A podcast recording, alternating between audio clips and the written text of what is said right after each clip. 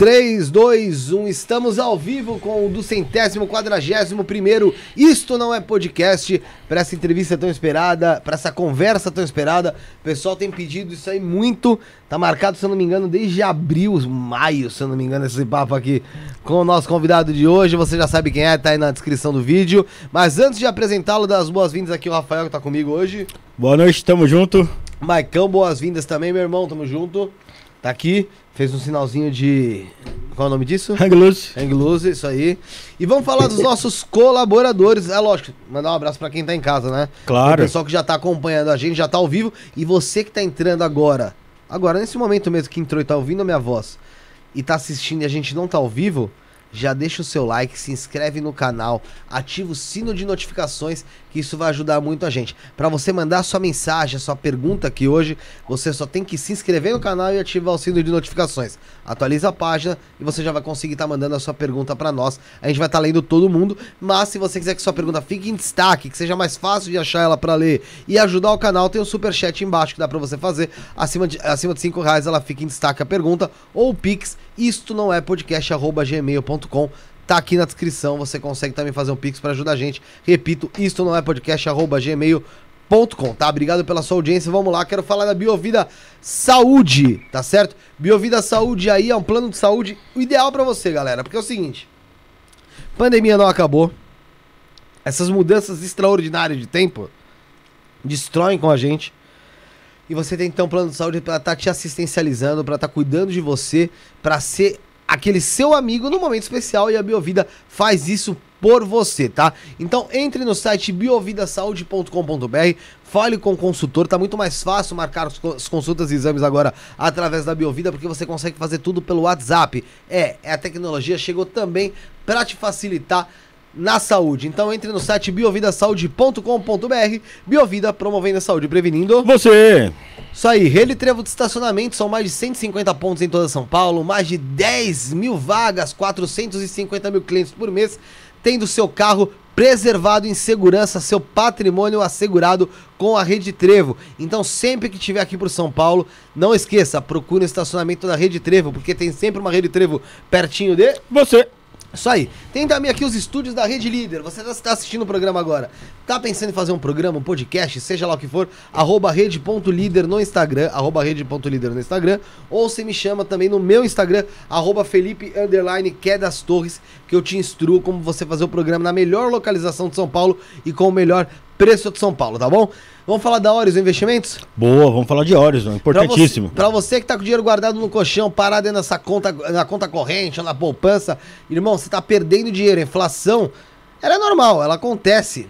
E o dinheiro acaba se desvalorizando. Vai se valorizando. Então, dinheiro parado é dinheiro perdido, Rafael. É bem isso que você falou, viu? É dinheiro corroído tá bom? É dinheiro corroído. Parece que o ratinho vai mordendo ele vai ficar ficando cada vez menor. Então, na hora dos investimentos, que é uma fintech, né, que é uma operadora de capital que oferece segurança e rentabilidade ali para quem confia o seu dinheiro a Horizon, ela vai te dar o quê? Ela vai te trazer muito mais, é, como eu posso dizer, pô, cara, sei lá, uma, ela vai te trazer segurança, mais, rentabilidade, facilidade, facilidade. você mexer com seu dinheiro e saber como investir. Porque investir hoje em dia é uma coisa muito difícil ainda para algumas é pessoas. É praticidade, né? É, porque para algumas pessoas é, algo, é um bicho de sete cabeças. Pois é. E na Horizon não tem isso. Na Horizon você tem dois fundos, que é o Horizon Smart tá? Que é um fundo de renda fixa com as taxas pré-fixadas para você que quer saber quanto vai ganhar no final, de, no final do mês. E o Horizon Trend, que se trata de um fundo de renda variável com rentabilidade de até oito vezes mais que a poupança, tá? Você pode deixar seu dinheiro rendendo e aproveitar desses juros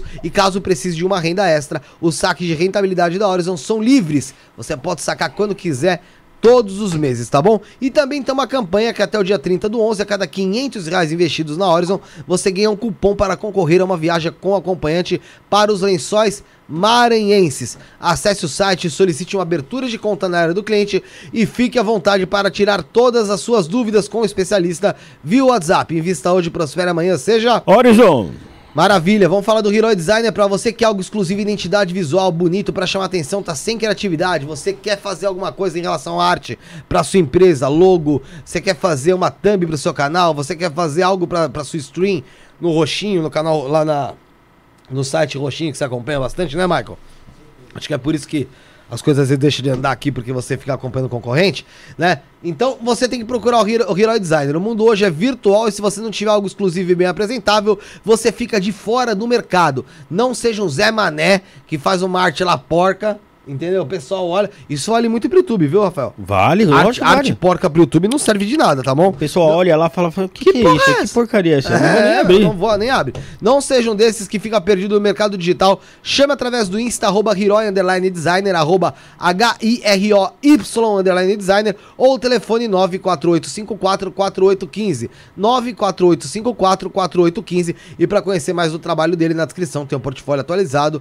Abaixo, tá? Aqui na nossa descrição você conhece mais o trabalho do Rafael Ryu, Hero Designer. E pra fechar, Rafuxo, eu queria falar sobre mapa astral. Você sabia que mapa astral é uma ferramenta poderosa pra sua vida? Você quer um mapa astral completo, revelando suas missões no âmbito profissional, amor, familiar, saúde, espiritualidade, sexualidade, sobre como lidar com as dificuldades da sua vida? Meu irmão, o mapa astrológico do Otávio Leal é completaço. Pra quem adquirir esse mapa astrológico do Otávio Leal, tá?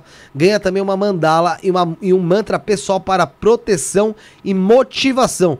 Tudo isso com valores super acessíveis e com parcelamento, tá legal? Vale a pena falar de novo. Esse mapa astral vale pra sua vida toda.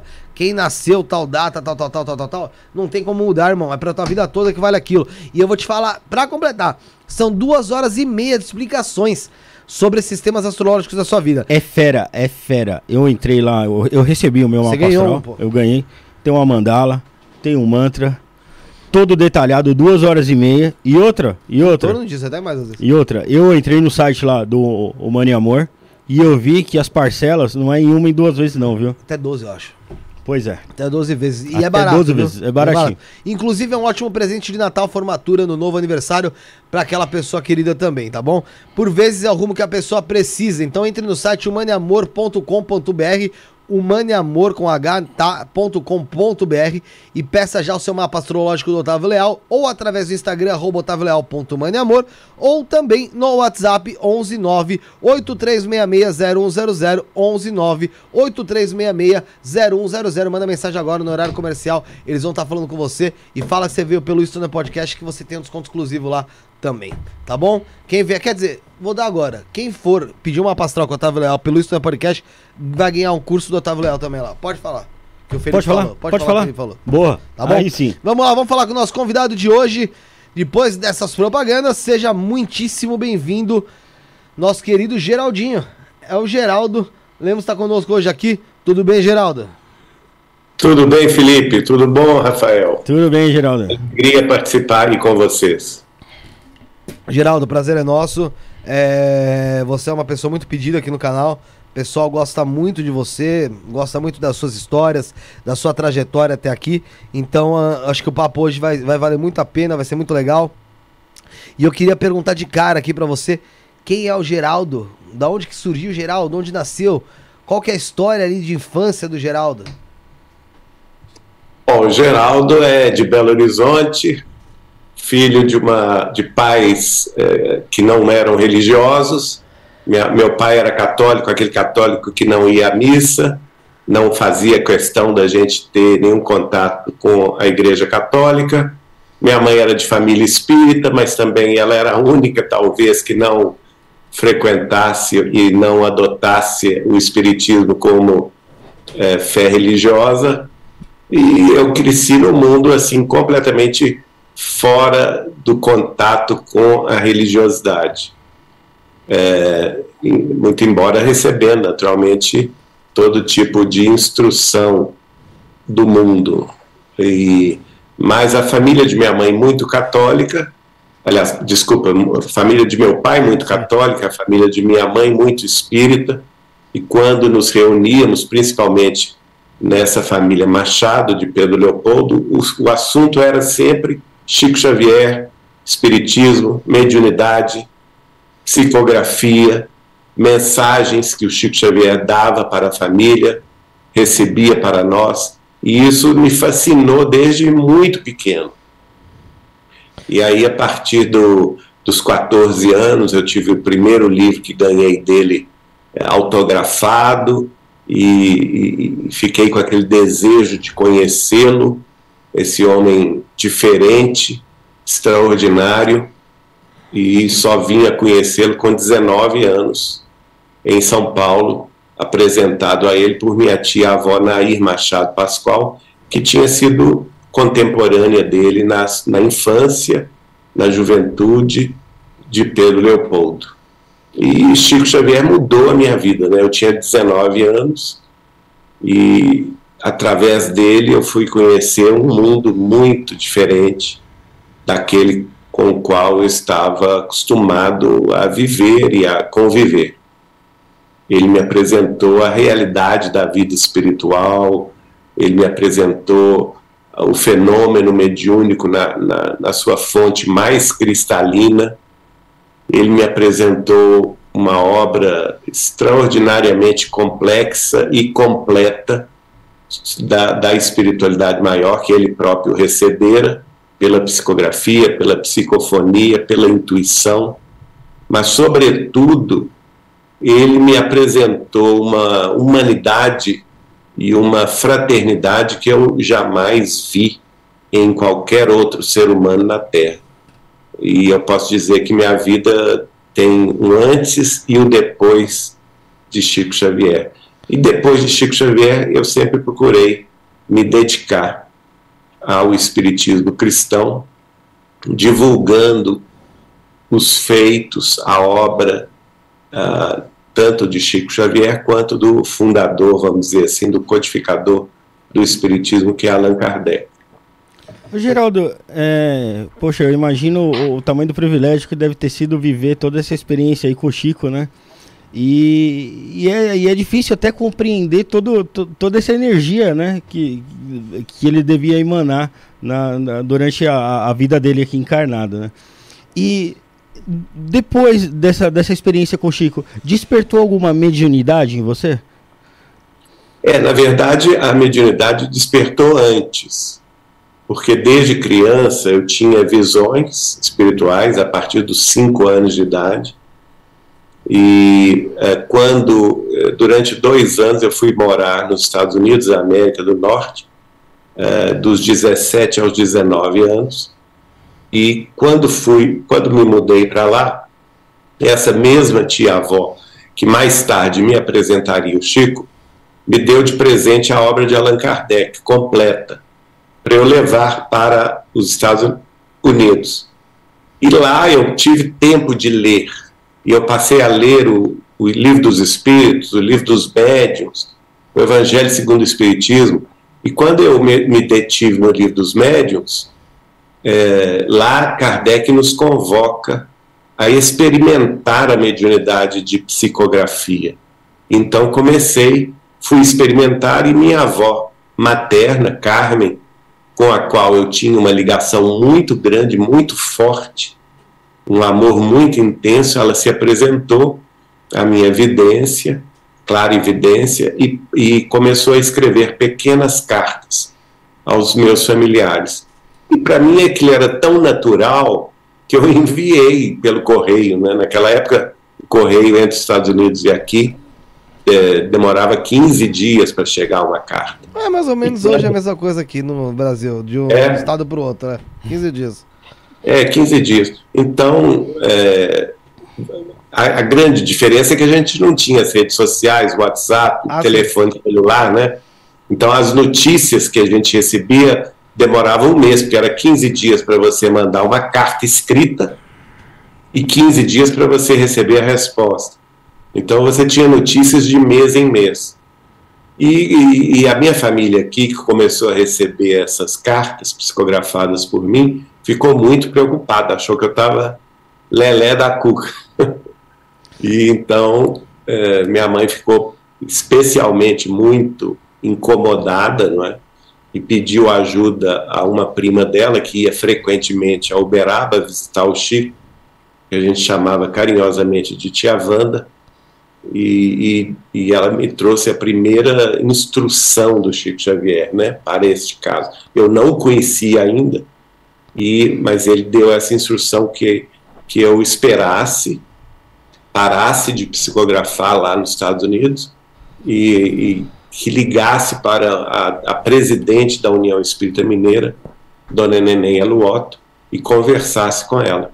E de fato, aí eu, o meu primeiro contato assim com o espiritismo organizado, a gente chama de movimento espírita, foi com a, a dona Neném, e ela então me orientou a mesma coisa com o Chico, que o Chico, né, parasse de psicografar e quando eu retornasse a Belo Horizonte a procurasse. Eu retornei em fevereiro de 1981 e já comecei a trabalhar com ela na, na, no Cenáculo Espírita Antônio de Pádua e na União Espírita Mineira, que ela dirigia. E alguns meses depois, em outubro, eu conheci o Chico em São Paulo. Ô, Geraldo, Felipe falando aqui. É...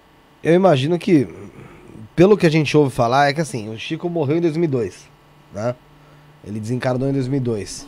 Eu tinha 11 anos quando ele desencarnou, então assim, não chega a ser uma... Eu não consigo ter uma, uma lembrança madura dele, vamos dizer assim, né? Sim. Eu tenho uma lembrança de ouvir falar muito, né? E lógico, é. o resto a gente vai atrás e começa a pesquisar e e por aí e por aí afora, ainda mais hoje com a internet tem uma facilidade muito grande. Você foi uma pessoa que deu, falou muito sobre o Chico e fala muito sobre o Chico. É, posso dizer que continua esse legado de manter o nome do Chico vivo, apesar das obras que ele fez, que serão eternas, né? E do nome dele ser eterno. Mas existe alguma coisa, alguma história, alguma coisa entre você ou que você não falou até hoje do Chico, porque você já falou tanto sobre o Chico, tanto sobre as histórias com o Chico. Tem alguma coisa que às vezes que você lembra, que você fala, poxa, isso aqui é algo que eu nunca contei, nunca falei, nunca comentei, ou um assunto interessante, engraçado, ou a, algo que te surpreendeu? Existe alguma coisa? Oh, existe centenas de coisas, né? Porque essa história, é, as pessoas têm que entender que eu convivi com o Chico durante 21 anos. E desses 21 anos, eu o conheci em outubro de 81. Inicialmente era uma amizade um pouco uh, tradicional, assim, distante. Sim. Então eu ia a Uberaba uh, e, e convivia com ele nos primeiros meses, ali no Centro Espírita, no Grupo Espírita da Prece, onde ele psicografava, onde ele atendia o público. Também ia no, na Vila do Pássaro Preto, onde ele atendia os mais necessitados na caridade e almoçava com ele. Esses foram os primeiros meses do meu contato. Mas a partir de 1982 e 83, a nossa amizade foi se tornando mais uh, profunda e uh, em 84 eu já passei a me hospedar com ele na casa dele de Uberaba. A gente ia para Uberaba ficava na casa dele a partir do momento que eu passei também a me relacionar com a Eliana da Cunha Borges, cujo irmão, Vivaldo, morava com o Chico em Uberaba. Então, de, vamos dizer, de 83, mais ou menos, até 95, que foi o, o período mais, assim, a miúde da nossa presença em Uberaba, duas vezes por mês, pelo menos uma vez por mês, um final de semana, três, quatro dias com ele. Então foram cerca de 12 anos de uma convivência muito intensa, né? Conversas durante a madrugada. É, e, e, o Chico era uma pessoa que adorava conversar. Então a gente começava a conversar e não parava, ia até às 5 da manhã. Só às 5 horas da manhã que ele levantava para dormir. E mesmo assim ele dormia uma hora só porque ele gostava das seis horas, ele próprio dar leite aos gatos, dar comida aos cães. E lá pelas sete horas ele já estava nos acordando, quer dizer, a, a, convivência com ele foi muito, muito intensa.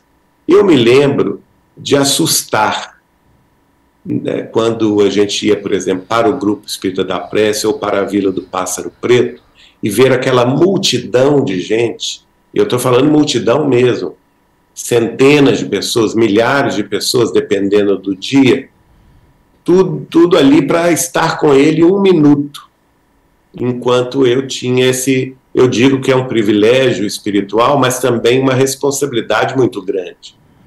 É, o Rafael tinha falado, ah, é uma, realmente é um privilégio, é, eu digo que é, mas a, o, a, a minha responsabilidade é essa, de dar esse testemunho. Porque eu acho que no, poucas pessoas no mundo tiveram o que eu tive.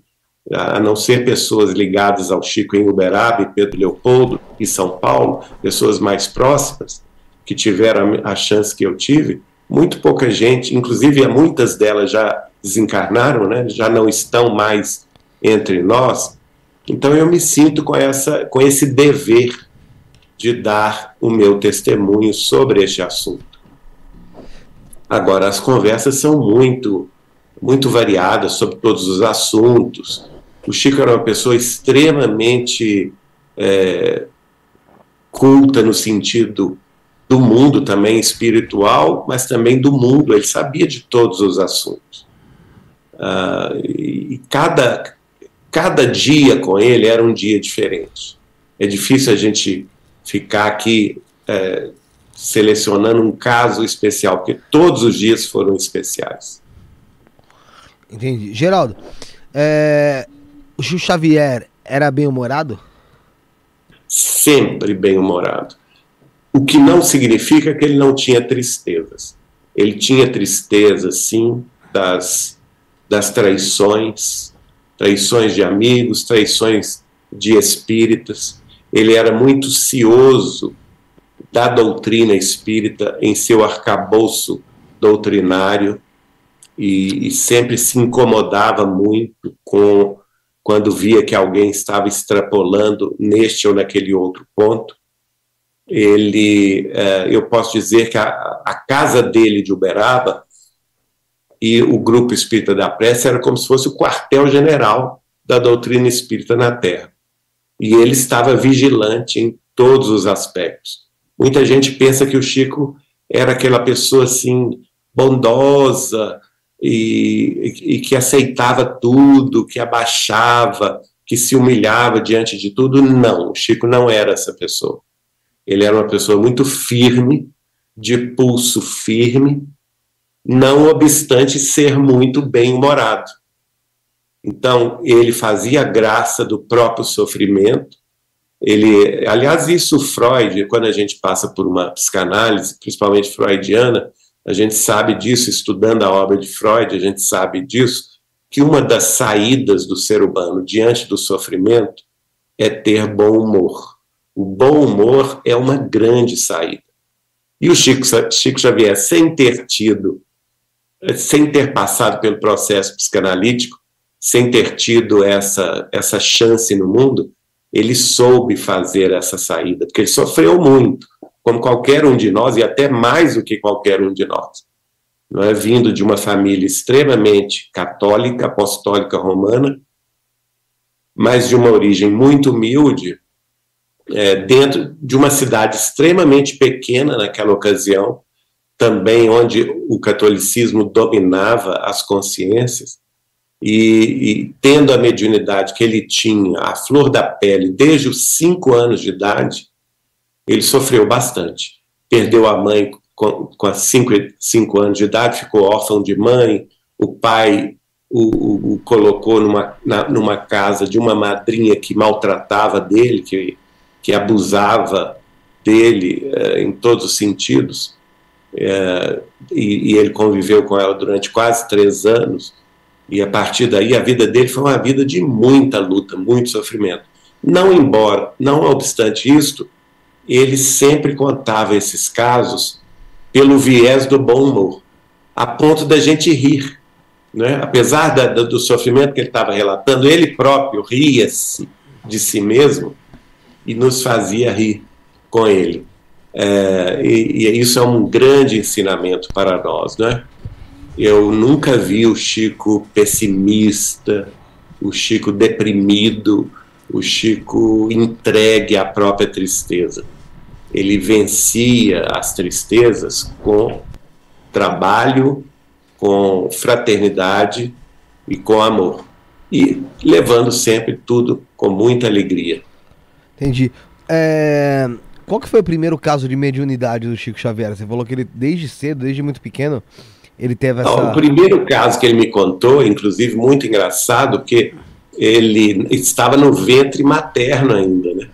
Caramba! A mãe dele, com nove meses de, de, de gravidez, é, ele me disse que ele ouviu a mãe dele falar, porque ela começou a sentir as dores do parto no dia 31 de março de 1910.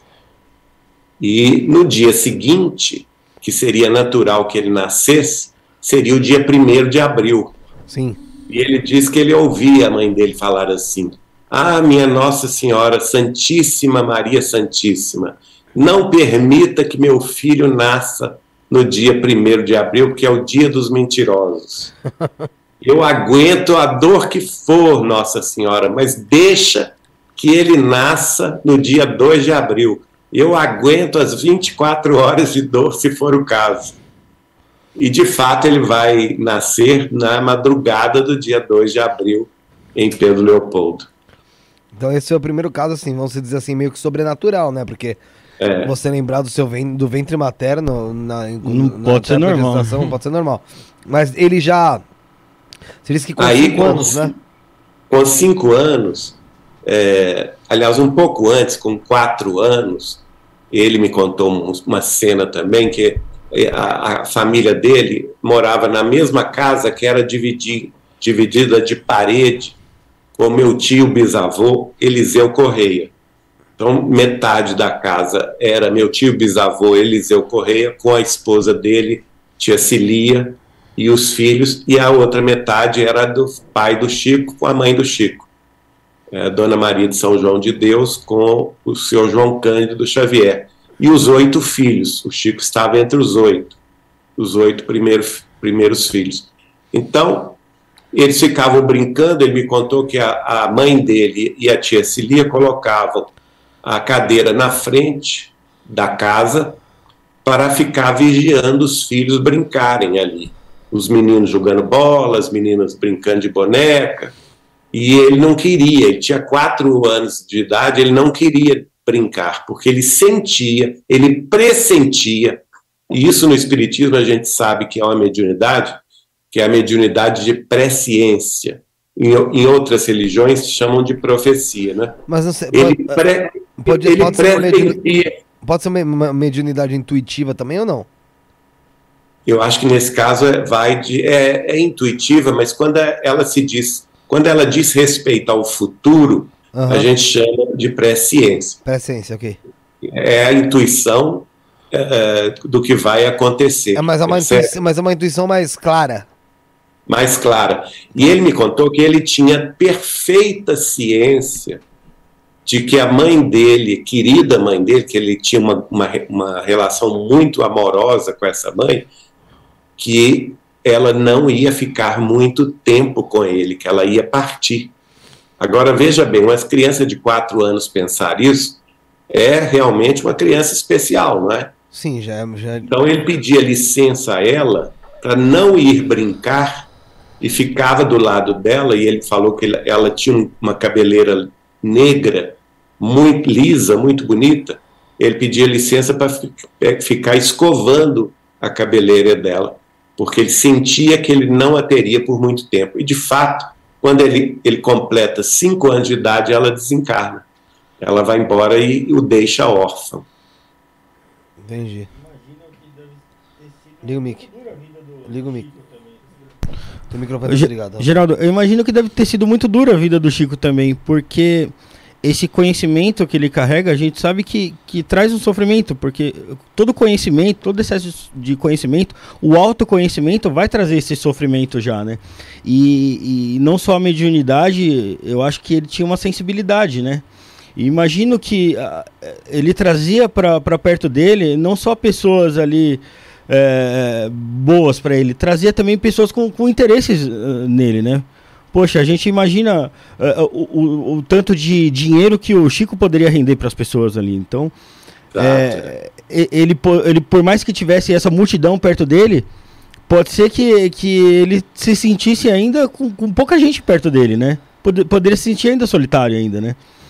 Então... É, Rafael, você é muito sensível, porque você, no fundo, você está falando aqui uma carta que ele escreve ao meu tio avô é, Walter, em que ele mais ou menos diz isso, é, que a multidão, embora seja o aglomerado de muita gente, era a multidão e que na realidade ele se sentia muito só, esperando em Jesus que chegasse o um momento que ele pudesse ter próximo a ele amigos verdadeiros que o compreendessem.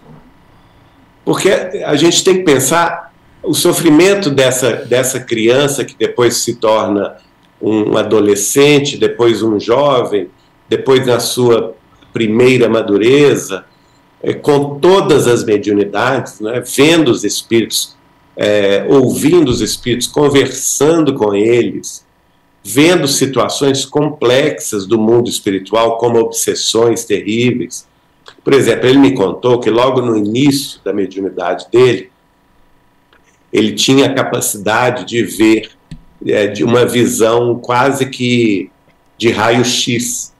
Ele olhava para a pessoa e ele enxergava um órgão doente da pessoa, seja o coração, seja o pulmão ou o estômago, e ele sabia exatamente que a, quando a pessoa ia desenvolver aquela doença, às vezes a pessoa estava saudável, completamente saudável, mas ele viu o futuro dessa pessoa é, no sentido de identificar nela a doença que ela teria, se seria um câncer, se seria um AVC, se seria um infarto do miocárdio, e até mesmo a data em que ela morreria.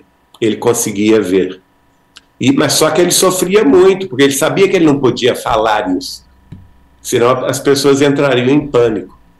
E aí ele pediu a Emmanuel, que era um, um de seus guias espirituais, para tirar essa mediunidade dele, porque ele estava sofrendo muito com isso. Ele não queria saber o que, que, o que seria do futuro das pessoas, principalmente dos familiares e dos amigos. Então, veja, essa sensibilidade mediúnica dele foi muito além do que nós podemos imaginar.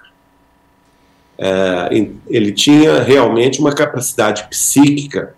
Aliás, o professor Herculano Pires o define como o homem psi, Chico Xavier, né? que tinha os fenômenos tanto psicapa quanto psigama, eh, no sentido de fenômenos físicos e fenômenos inteligentes. E uma pessoa, para lidar com isso, precisa ter muito equilíbrio, precisa ter muito bom senso para não cair num, num, num estado de, de superexcitação ou também no estado de, de loucura, não é? é, pela, pela uh, falta de condições de lidar com este assunto. E ele teve eh, esse bom senso extraordinário de levar isso por. Se ele começou com quatro anos, ele levou isso por 88 anos, né? Do, até a sua morte com 92 anos de idade. E, e tem casos, por exemplo, tem um que eu não acho que não contei, eu conto isso mais na casa de Chico Xavier, mas acho que não contei de público. E aqui vou então vou contar, já atendendo o pedido do Felipe, que ele recebia muitas pessoas e principalmente mães e pais que queriam notícias de seus entes queridos que haviam partido para o além, a maioria deles muito contrita, muito sofre, sofrida, não é?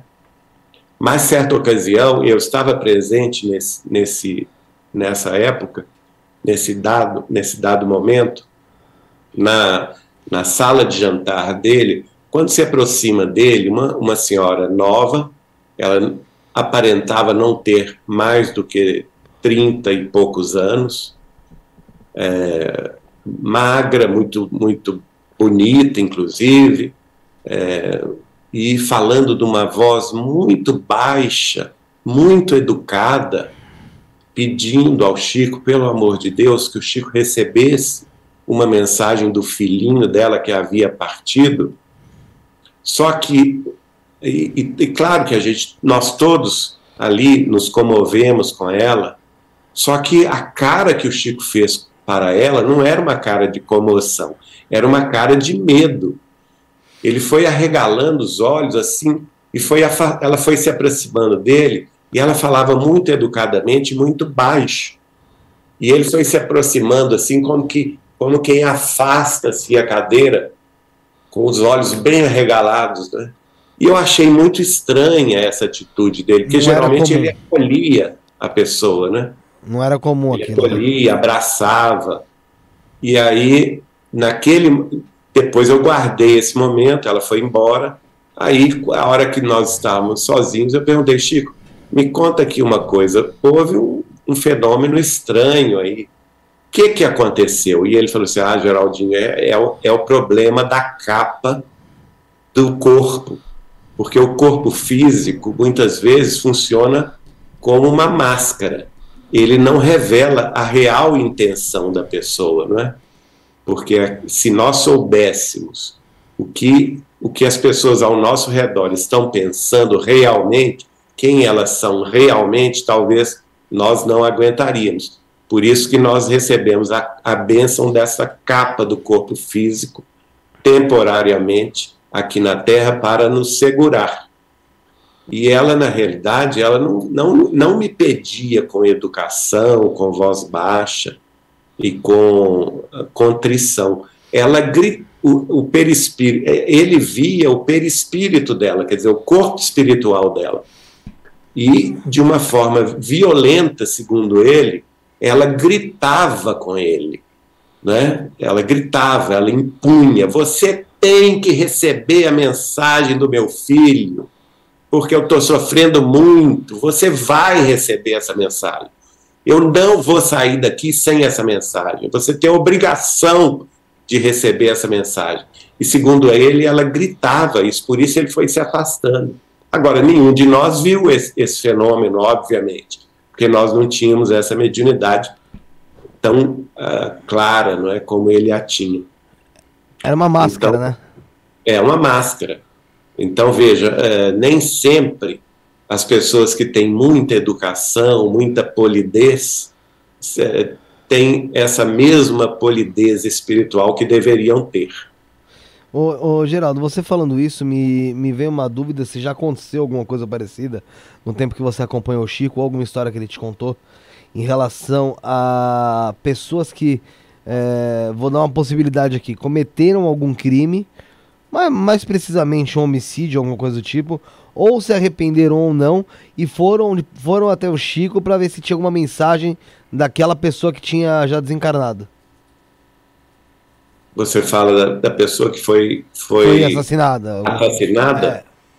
Não, nós, nós acompanhamos vários casos de pessoas assim, inclusive somos amigos é, de, de pessoas de, de Goiânia, é, em cuja família um deles desencarnou com um tiro acidental.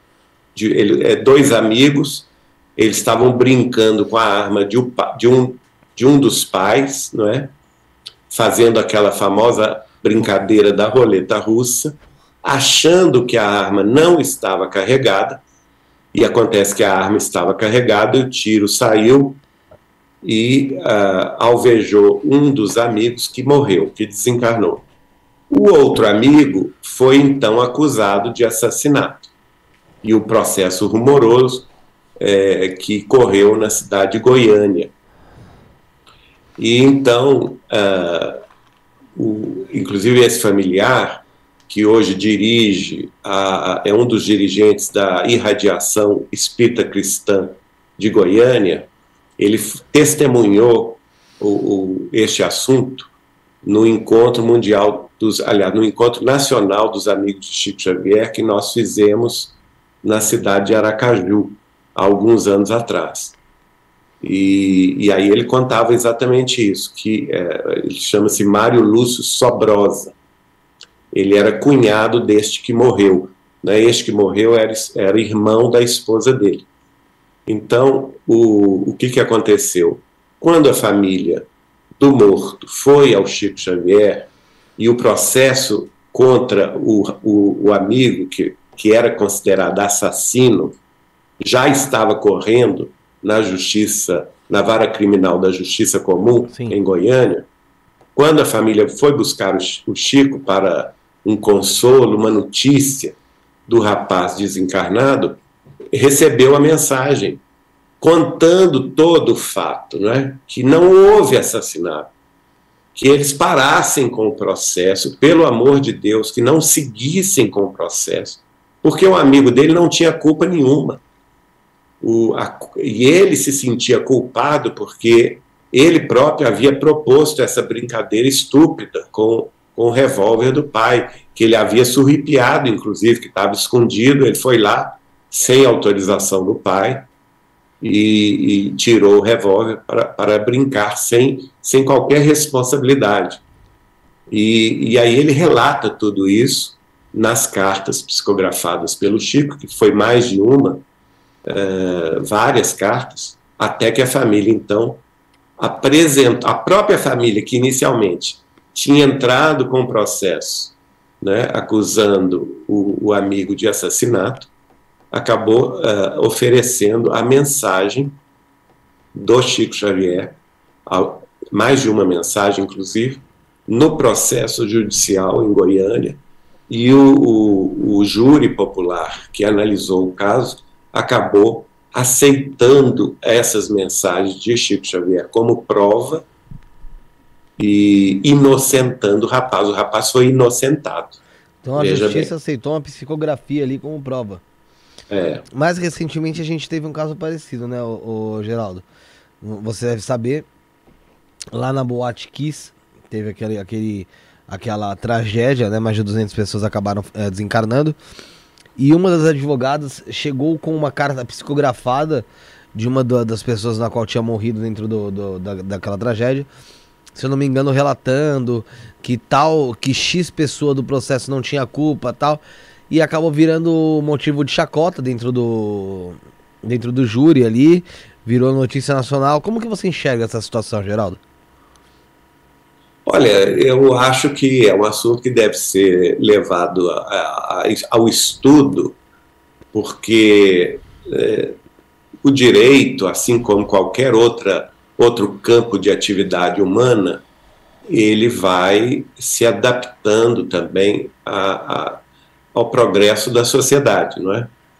é? chegará um dia, eu, não é hoje, não é esse dia ainda, porque infelizmente a nossa a nossa característica de mundo de expiação de provas ainda é a vigência do materialismo. Mas o próprio Chico Xavier previa que até meados deste século XXI será provada, a cientificamente falando, a existência dos, do, do mundo espiritual, dos vários planos de vida após a morte do corpo físico. Nós teremos aparelhos para conversar com aqueles que nós chamamos de mortos ou desencarnados. Né? Então, é, veja bem, a, a simples mudança do paradigma científico do materialismo para a espiritualidade, que é esse processo de transição planetária pelo qual todos nós estamos passando, é, ainda neste século XXI, jogará por terra os paradigmas anteriores do materialismo, instituindo aí novos paradigmas para o direito, para a justiça, é, envolvendo, no caso, a espiritualidade, a sobrevivência do espírito após a morte do corpo. Então, veja bem, isso, isso é o futuro que não vai muito longe. Se nós falamos, o Chico me falou isso, que isso, isso será uma realidade no ano 2050, nós estamos falando de quê? Pouco mais de 30 anos, não é?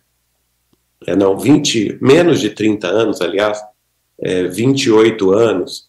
Isso não é nada é, em termos é, da, da, do avanço das civilizações, 28 anos passam como um raio. Agora, nesse, nesse particular, se nós veremos isso, esse alvo, essa alvorada de uma nova era de espiritualidade, todos os nossos tratados de direito, é, direito constitucional, é, todas as questões de, de, da justiça comum, nas leis ordinárias que tratam, por exemplo, dos crimes comuns, da, tudo terá que ser mudado, é, tendo em vista a sobrevivência do espírito após a morte do corpo. nós teremos, por exemplo, é, no, no futuro, é, depoimentos dos mortos, falando sobre quem os, os matou. Né? Só estou dando um exemplo de como que isso vai mudar. Atualmente, isso ainda está na esfera da, da vamos dizer assim, da, da amplitude da prova, porque todos aqueles que são acusados de alguma coisa, eles têm o direito de buscar em todos os a, a sua a vivência ou em, em, todos os assuntos que lhes são relativos ao caso uh, todo tipo de prova necessária. Agora cabe naturalmente ao juiz do caso e ao júri popular aceitar ou não essas provas. é, no caso es específico de cartas psicografadas que eu tenha conhecimento o Chico Xavier é, colaborou com seis casos, em Goiânia, no Mato Grosso, é, em Minas Gerais, em São Paulo e no Mato Grosso do Sul. Em Goiás, aliás, né, não Goiânia. Nesses estados, ele recebeu. Há também um, um caso no Paraná, que inclusive eu participei dessa, dessa recepção, dessa mensagem, de um rapaz que havia se suicidado ele era dono de uma farmácia, ele se trancou na farmácia sexta-feira à noite, é, sabendo que ninguém o iria procurar lá, e tomou os medicamentos que o tirariam a sua vida. Só foi encontrado pelos funcionários da própria farmácia na segunda-feira de manhã e, através do Chico Xavier, ele estava numa situação espiritual terrível, muito sofrimento, através do Chico Xavier, ele escreveu uma carta muito comovente, pedindo aos pais eh, que estavam presentes lá no Grupo Espírita da Prece, em Uberaba, que retirassem o processo criminal contra a noiva dele. Eles estavam acusando a noiva de assassinato. E ele provava por A mais B que nada, que não tinha nada disso, que ela não tinha nenhuma participação. E ele contava, através do Chico Xavier, todos os detalhes com os quais ele programou a, a própria morte, né? É, estudando ele como é, farmacêutico, estudando aquelas substâncias que desagregariam o seu corpo físico sem chance de retorno. Ah, ele meticulosamente, friamente calculou o, justamente o horário que ninguém o procuraria lá dentro da farmácia, porque sabidamente a farmácia estaria fechada, e, e, e inocenta a noiva através da, da obra do Chico. Esta mensagem depois foi publicada em livro, editada pelo Grupo Espírita Emmanuel GEM São Bernardo do Campo. Entendi. E, e colaborou para que essa família, que estava naturalmente muito sofrida, não é? a mãe dele, quando ele, o Chico começou, eu me lembro disso, quando o Chico começou a ler a mensagem, a mãe dele quase que caiu de joelhos ali, abraçando-se ao pai dele. E, e ele então revela que a, a, a farmácia que ele, ele estava tomando conta estava numa situação que beirava a falência e ele não querendo, ele era filho único, não querendo é, ser um, um, um, perdedor, vamos dizer assim, diante do pai, acabou tomando a infeliz decisão de matar-se, sem pensar nas consequências terríveis que isso lhe causaria, porque ele fala que o sofrimento que ele teve depois da morte foi sobejamente aumentado pela própria decomposição do corpo físico, pelo sofrimento e mais ainda exacerbadamente aumentado ao ver injustamente que a própria noiva estava sendo acusada de um assassinato que não cometera. Entendi. Fala, fala, eu ou você? É, é, realmente sofrimento muito grande, Geraldo. Ô, Geraldo, é, você citou aí no, no, nessa resposta que a gente está passando por um momento de transição. E esse momento de transição é aquela teoria da data limite que algumas pessoas falam. Essa data limite realmente existe? É uma teoria mesmo? Ou, ou é, é, coisa de internet que falam sobre Chico é, ela, ela, é uma previsão, ela algo aconteceu, e já que você falou de transição, Rafael, já encaixa aí para ele tentar explicar pra gente o que, que é a tal transição planetária. Então, as duas perguntas em uma. Não, a data limite é real, sim, não é coisa de internet, não. Tem um, um documentário sobre ela, né? Chama-se Data Limite, segundo Chico Xavier. Tem outros documentários decorrentes dela, como, por exemplo, a, o documentário é, é, que, que se segue, feito pelo, é, pela Rebeca Casagrande e pelo Fábio de Medeiros que é, tem também, começa com data limite, tem um documentário feito uh, por um jornalista do G1 do Rio de Janeiro, que é 2057, a nova data de Chico Xavier. Então, isso tudo faz parte de um processo de transição planetária, pelo qual o mundo terrestre está passando para se elevar no, no, uh, no rol dos mundos é, que circulam, naturalmente, que, que orbitam aí os, os milhões e bilhões de sistemas planetários das nossas galáxias. Né? É, assim como nós, seres humanos, nós evoluímos e temos na nossa vida determinadas, determinados momentos de transição, por exemplo, quando nós encarnamos, nós temos um momento de transição que é a, a, os nove meses de feto, né? A partir da concepção, quando nós tomamos um novo corpo, até o nosso nascimento, é uma transição entre dois planos, entre o plano espiritual e o plano físico. E é necess são necessários, então, nove meses para essa transição se processar. Da mesma forma, a criança tem a transição dela bebê para a primeira infância, até os 7 anos de idade. Depois tem outra transição aos 13 anos de idade, aproximadamente a, a, em torno dos 14 anos, quando ela se torna adolescente. Depois aos 18, quando ela se torna um jovem. Depois aos 21, na primeira, é, é, vamos dizer assim, idade adulta. Depois já na madureza e depois na idade avançada da, dos idosos.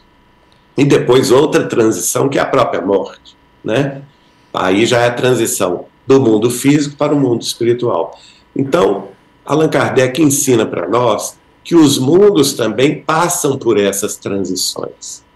Eles não ficam num, eternamente numa situação de desenvolvimento de suas humanidades de forma coletiva, essas humanidades progridem. E apenas para, para nos dar um exemplo, ele é, faz uma classificação desses mundos. Então ele chama os mundos, os primeiros mundos de mundos primitivos, depois de mundos de expiação e de provas, que é o caso da Terra. Depois ele chama um, um ponto acima, né, um degrau acima de mundos em regeneração. Mais adiante da regeneração, ele chama que existem os mundos é, felizes, e mais adiante ainda, os mundos divinos. Tudo isso, naturalmente, em eras gigantescas, não é, não é da noite para o dia.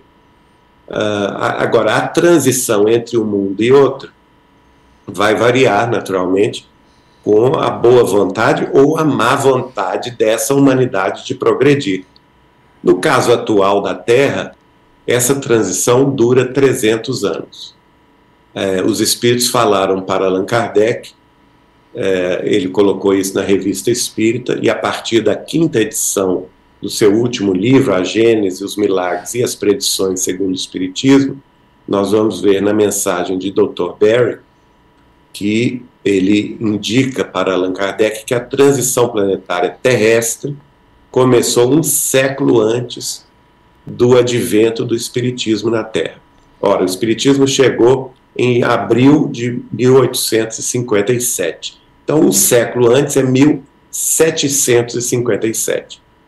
E o Chico Xavier, no programa Pinga Fogo da TV Tupi de São Paulo, há 51 anos atrás, em 1971, perguntado sobre isso, ele vai responder: Emmanuel afirma, Emmanuel, guia espiritual dele, um dos né, guias espirituais dele, Emmanuel afirma que a Terra será um mundo regenerado em 2057. Mas, para que isto ocorra, diversos tipos de transformações ocorrerão no planeta para o aceleramento do, do, do processo de mudança, para o concurso dessa transformação. Então vejam, de 1757 a 2057 são 300 anos. E no decorrer desses 300 anos, nós podemos situar perfeitamente ciclos, tempos e ciclos de 100 anos, ou seja, três tempos, de 100 anos e também seis ciclos de 50 anos. Então a data limite está dentro deste ciclo, de algo, de, dessa, desse processo. Né? Quando Allan Kardec vai analisar a resposta dos espíritos na questão de número 798 do Livro dos Espíritos, quando ele havia perguntado aos espíritos superiores qual que seria o impacto do espiritismo nesse movimento de, de regeneração terrestre, e depois que os espíritos respondem, ele próprio, Allan Kardec, vai comentar na, em nota o seguinte: que é, a, ele entendia que a geração dele não era a geração que veria a, a, o, o consagrar do Espiritismo como conhecimento geral na Terra. E que seriam necessárias duas ou três gerações de incredulidade ainda para que viesse então o amadurecimento terrestre a respeito. E eu então fui pesquisar o que, que estava na cabeça de, de Allan Kardec, o que, que ele pensava ser uma geração, quantos anos, porque obviamente que uma geração de hoje não pode ser comparada com a geração é, da, do, de é, meados do século XIX. Naquela época acho que era 50 e poucos anos. Nossa. É, hoje nós vivemos muito mais. E aí eu vi que no, no item 30 do último capítulo do seu último livro, capítulo 18, ele coloca que a a, a nova geração, ou seja, a quarta geração, levaria meio século para fazer essa transição. Então, se ele estava na cabeça dele que uma geração tinha meio século e que duas ou três gerações de incredulidade seriam necessárias, ele morrendo em 1869, mas três gerações são 150 anos. Então, entre duas ou três, a, a, segunda geração começou justamente 100 anos depois da morte dele, o início da data limite, 1800, 1969, quando o homem pisou na Lua. E o fim dessa terceira e última geração de incredulidade foi então 2019, o fim da data limite. Tá. Então nós já estamos na, na, visão de Allan Kardec nessa vivendo a quarta geração, que é a última geração que vai fazer a transformação definitiva da Terra para que ela ingresse no rol dos planetas em regeneração. Só que Entendi. eu lembro, Geraldo, que tinha uma condição até aí, né? Nesse lance da, da data limite. Conforme é. eu, eu, li, eu li em tantos, tantos lugares que eu não sei se tinha credibilidade no local que eu li. Mas tinha, assistir, tinha a condição da. da... Assista, deixa eu só te dar uma, uma, uma dica aqui. Assista o documentário Data Limite, segundo Chico Xavier. Legal. O, e o segundo documentário, que se chama Despertar Data Limite. Legal. São dois documentários. Vou e aí você vai entender tudo.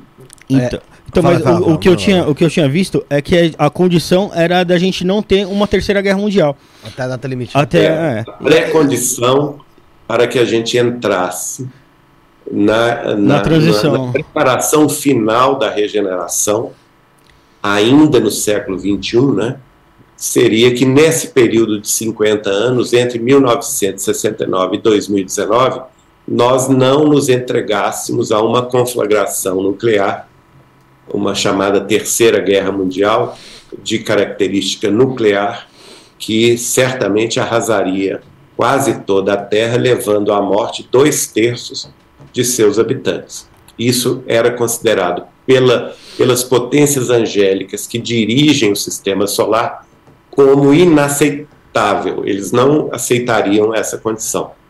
E se a Terra fizesse esse movimento, né, o Chico Xavier me previu que a regeneração só viria no ano 3000. Quer dizer, nós atrasaríamos o nosso passo evolutivo em mais de 980 anos. É, porque a, é. a Terra ela é, um, ela é, de fato um planeta, dentro do que o Espiritismo prega principalmente, ela é um planeta onde a gente vem para pagar algo que a gente também já fez lá atrás. Né? É um, Exato, é isso é um... a gente chama de expiação. É, é, né? é expiação. Outras pessoas. Tem também a prova. Tem ali a expiação. E a expiação é, e o karma, é, qual é a diferença? A expiação é o karma. Tá. É aquilo que você fez de errado, os seus desvios, os seus erros, os seus crimes, os seus vícios de outras vidas, que você mesmo, antes de reencarnar, porque o Chico me dizia assim: eh, todos nós que temos uma, uma inteligência mediana para cima, quer dizer que você não precisa ser um superdotado. Tendo uma inteligência mediana para cima, todos nós, antes da nossa reencarnação, a gente escolhe o tipo de provas e expiações, o tipo de roteiro que nós vamos uh, vivenciar aqui na nova vida, é? inclusive escolha da família, a escolha das, das nossas uh, aptidões, uh, que profissão teremos, a escolha também da, dos nossos cônjuges, das nossas, dos nossos futuros filhos ou filhas, enfim, nossa família, nossa profissão, nossa religião, nossa atuação na sociedade, a gente escolhe isso com antecedência. É, inclusive questões relativas ao corpo físico, é, doenças, predisposições mórbidas. Às vezes nascemos já com algum impedimento físico, como a cegueira, como a, a, a mudez. Né? Tudo isso faz parte desse projeto reencarnatório de regeneração. Faz parte da nossa uh, evolução espiritual. Por isso que o aborto é um crime. Porque quando você comete o aborto, você está impedindo todo um projeto reencarnatório de um espírito que talvez levou dezenas de anos fazendo esse projeto. Né? E você está impedindo essa nova vida de vir à lume. Entendi. Uh, Geraldo, antes da gente continuar, pedir para você que está assistindo agora aqui, sabe, a gente está ao vivo, tá? Não é gravado, estamos ao vivo. Então a gente já pede para você que está assistindo, compartilhe o vídeo. vou ensinar você a compartilhar, você que está no smartphone. Tá vendo aqui do lado, você está assistindo, né? Você tá vendo o nosso rostinho aqui. Tem o like, você tem que deixar o like. Tem embaixo para você se inscrever e tem uma setinha escrito, ó, compartilhe clica nela, copia o link e joga nos grupos do WhatsApp, no grupo do Telegram, grupo da igreja, grupo espírita, joga em tudo que é grupo lá, a live pro pessoal vir conhecer mais e vir assistir com a gente, tá bom? Novamente, escreve de onde você tá assistindo a gente. Você tem muita Perdão. Tô com um probleminha aqui de bala na garganta. É, tem muita gente que assiste a gente de Portugal, como o Rafael falou. Tem muita gente que assiste a gente do Japão até. Então, assim, pessoal, comenta de onde você está assistindo, de que lugar do Brasil você está assistindo, de que lugar do mundo você está assistindo. E não esquece, manda sua pergunta aqui, deixa o seu recado, manda também o um super chat aqui para ajudar a gente, tá? Acima de 5 reais. A sua pergunta fica em destaque. Aqui embaixo tem o cifrãozinho. E tem o Seja Membro. Ao lado do inscreva-se, tem o Seja Membro. Você pode ser membro do canal. Você tem lá conteúdos exclusivos, lives exclusivas, vídeos exclusivos só para membros, gente. E, do, e sábado agora vai ter uma live muito top só para membro com, rela- com relação de mediunidade e enteógeno para saber se tem ligação isso ou não. E essa live vai estar exclusiva para membros só. E o valor é muito baixo, é R$ 4,99 por mês. A live só para membro para você ajudar o canal, tá bom? É, e não esquece, se inscreve no canal e tem lá também cortes do Isso na Podcast Oficial, onde muita gente também já falou do Chico Xavier. É isso aí. O pessoal já tá deixando de onde tá vendo aqui, ó, Rafael. Carinho do Rio Grande do Sul. Já falando aí, ó. Juliana do Paraná, Oliveira de Jericoacoara do Ceará, Mirela de Porto Alegre, o Rodrigo de, de Marte da Via Láctea Legal. E, o- e a Cláudia do Rio Grande do Sul também. Tem bastante gente do Rio Grande do Sul que o É, nosso é. convidado sábado é lá do Rio Grande do Sul também. Nosso convidado sábado é de lá. É verdade. É, então, vai deixando aqui a sua mensagem, deixa de onde você tá assistindo aí, ó. Compartilha o lugar de onde você tá vendo, tá? É, e o, Feli- e o Felipe Bauer, que na verdade era o Chapolin Colorado, né? Mudou o nome pra Felipe. Bauer. Um Felipe grande abraço Bauer, pra ele. que é, que ele tá- é tá primo Jundiaí. do, do Paulo, Paulo Bauer. Paulo Bauer. É. Do. É, verdade. E do, do Jairo Bauer também. Do Jairo Bauer também. É. O Geraldo, é, o Chico fazia algumas previsões, né? Se é assim que a gente pode chamar, porque de- em determinado momento o nome previsão se tornou uma coisa muito banalizada, né? Existia muito, muita gente que previa muita coisa.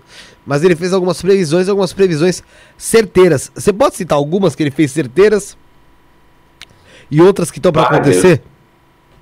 É várias visões, é, várias previsões a nível pessoal meu, ah, a nível também é, profissional meu, de saúde de meus pais. Ele previu, por exemplo, em 1984, que meu pai viveria é, uma doença muito grave e que ele precisaria ter cuidados da família que seria uma doença que seria longa, mas que ele próprio havia pedido essa, essa prova aqui na Terra, essa expiação aqui na Terra. E, de fato, em 1999, veja bem, de 1984 a 89, foram 15 anos depois, 80, 89 ou É, pai- 99? ele, Foi 89 ou 99? não, foi 84, Não, não, que teu pai teve a doença. não, 99. Caramba, 15 anos depois. Caramba. 15 anos depois, ele foi diagnosticado, di- diagnosticado com uma, uma demência chamada mal de Pique. Nossa. E ele ficou ah, doente muitos anos, porque ele foi, ele só desencarnou em 2013. Caramba. Aliás, 2000, é, 2013, em novembro de 2013. 14 anos. Então ele ficou 14 anos doente. Foi perdendo a lucidez pa- paulatinamente, né? Então, bastante certeiro. E ainda, ainda avisou a minha mãe também que ela se preparasse para isso. É, outros, outras previsões muito certeiras nós vamos encontrar na obra dele. A obra, por exemplo, de André Luiz tem diversas antecipações científicas eh, durante toda a obra. Por exemplo, a obra Nosso Lar, de André Luiz. Ele fala da existência, que todo isso ele recebeu essa obra em 1943. O livro, a primeira edição saiu em 1944. E ele, eh, lá no livro, nós vamos ver que o André Luiz revela que todo habitante de nosso lar tinha um aparelho comunicador pessoal. Veja bem, naquela época, mal poucos de nós tínhamos telefone, né, em 1944. Nossa. E, e ele já revelava que os habitantes do mundo espiritual já tinham isso aqui, ó, celular, Sério? né? Só que não tinha o nome celular, tá lá, aparelho comunicador pessoal, é o celular. Ele É. fala da existência também de telas planas picture in, in picture. É, ele É. relata um momento lá no Parque das Águas que a ministra veneranda descerra uma tela fina de projeção de imagens com várias imagens de fontes diferentes ao mesmo tempo. Ah, e eh, ele relata também um sistema de transporte por um veículo que ele chama de aeróbus, eh, que eh, por repulsão eletromagnética. Hoje nós já temos pelo menos o início desses veículos na China e no Japão e na Coreia do Sul, né? Não temos aqui ainda no Ocidente. mas trens muito rápidos que não, não eles não, é, não tocam, o solo, não é? eles funcionam em altas velocidades por repulsão eletromagnética e, e sem barulho nenhum. Inclusive ele cita lá que o aeróbio se movimenta sem fazer barulho algum. É, no, no, livro né, No Mundo Maior, no capítulo 4, que diz respeito ao cérebro, ele vai falar sobre a mente humana como e sobre o, o, o cérebro que a representa na Terra como um cérebro triuno. Veja bem, e, e, e divide o cérebro em três andares, né? O andar inferior, que seriam as lembranças é, que estão guardadas no profundo de nossas vidas, muitos milênios de anos atrás, como animais, é, onde estão os reflexos condicionados e que se situa na medula espinhal até o cerebelo. O segundo andar, que seriam as, as experiências atuais, as nossas, as nossas cognições atuais, a nossa vida presente, a nossa vida de relação familiar, profissional e social, que seria o córtex é, cerebral, e o andar de cima, que ele situa no córtex cerebral frontal, que seriam a, seria aquele andar onde, que poucos de nós acessa ou somente acessa em momentos muito especiais de concentração profunda de meditação, de oração ou de grande sofrimento, e também a gente acessa dos momentos de profunda uh, concentração mental nos estudos dedicados, que seria o, o último andar, que é para onde a, o nosso desenvolvimento mental caminha. Isso ele escreveu em 1947. E 21 anos depois, o Dr. Paul MacLean numa conferência em Londres, vai apresentar a teoria do cérebro triuno dentro desses mesmos moldes. Né? Cada parte do cérebro ligada umas às outras é responsável por é, situações ou controles ou automações distintas. Né? A primeira parte ele chama de cérebro reptiliano, que são justamente os movimentos instintivos que nós não pensamos para realizar, por exemplo, a respiração, a, a digestão, a gente processa isso sem pensar. De forma automática. A segunda parte, que seria o córtex é, mamífero, que é a nossa experiência é, atual, e o, a, a, a, terceira, o terceiro andar, que seriam seriam justamente o, o, os nossos movimentos de aspirações. Então, e, é, e, ele repete isso numa outra conferência em 1969, 22 anos depois, mas só vai publicar o seu livro, e ele ganha o prêmio Nobel de Medicina por isso, viu, gente? Ele só vai é, publicar o seu livro definitivo em 1990 quando Chico Xavier o escreveu em 1947. Então, é. se a gente falar aí, tem muita coisa. Mas assim, para um futuro próximo que ainda não aconteceu, por exemplo, a gente no país está num momento muito tenso, né? Isso é um fato. Uh, principalmente por conta das eleições, pelo que vem ocorrendo, é, acusação de um lado, acusação do outro. É, existe algo próximo você que conviveu com o Chico, que a gente pode esperar ou, ou, ou entender que tá para acontecer, principalmente com relação ao Brasil, que é um dos berços aí do espiritismo? Olha, existe, mas é, é difícil essa pergunta aí. Não, não é neste momento eleitoral, né? Sim. A gente, a gente é, toma lambada de todo jeito. Ah, isso é, é fato. Não adianta. Isso é fato. É, a minha posição é muito clara, basta olhar meu Facebook, meu Instagram, uhum. vocês vão saber lá por que a, qual é a minha posição política nesse, nesse mas essa, aspecto. Mas a tua posição política, nem falando sobre ela especificamente, até para a gente não, não é. partir para esse lado e não, e não acabar comprometendo, às vezes, o pessoal da live, que às vezes acaba achando, achando uma coisa ou outra. Mas dentro, do, dentro da tua posição, do como você se posicionou, é por conta de alguma coisa que você teve acesso ao que foi te falado lá atrás, ou é, sim, sim, é simplesmente porque você realmente optou por candidato X ou Y?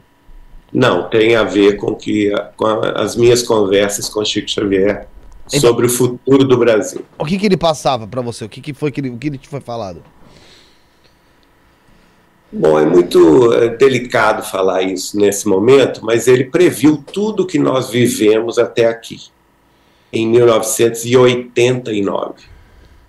Portanto, é, nós estamos em 2022, há 33 anos atrás, eu tive uma conversa muito é, grande com Chico Xavier sobre o futuro do Brasil.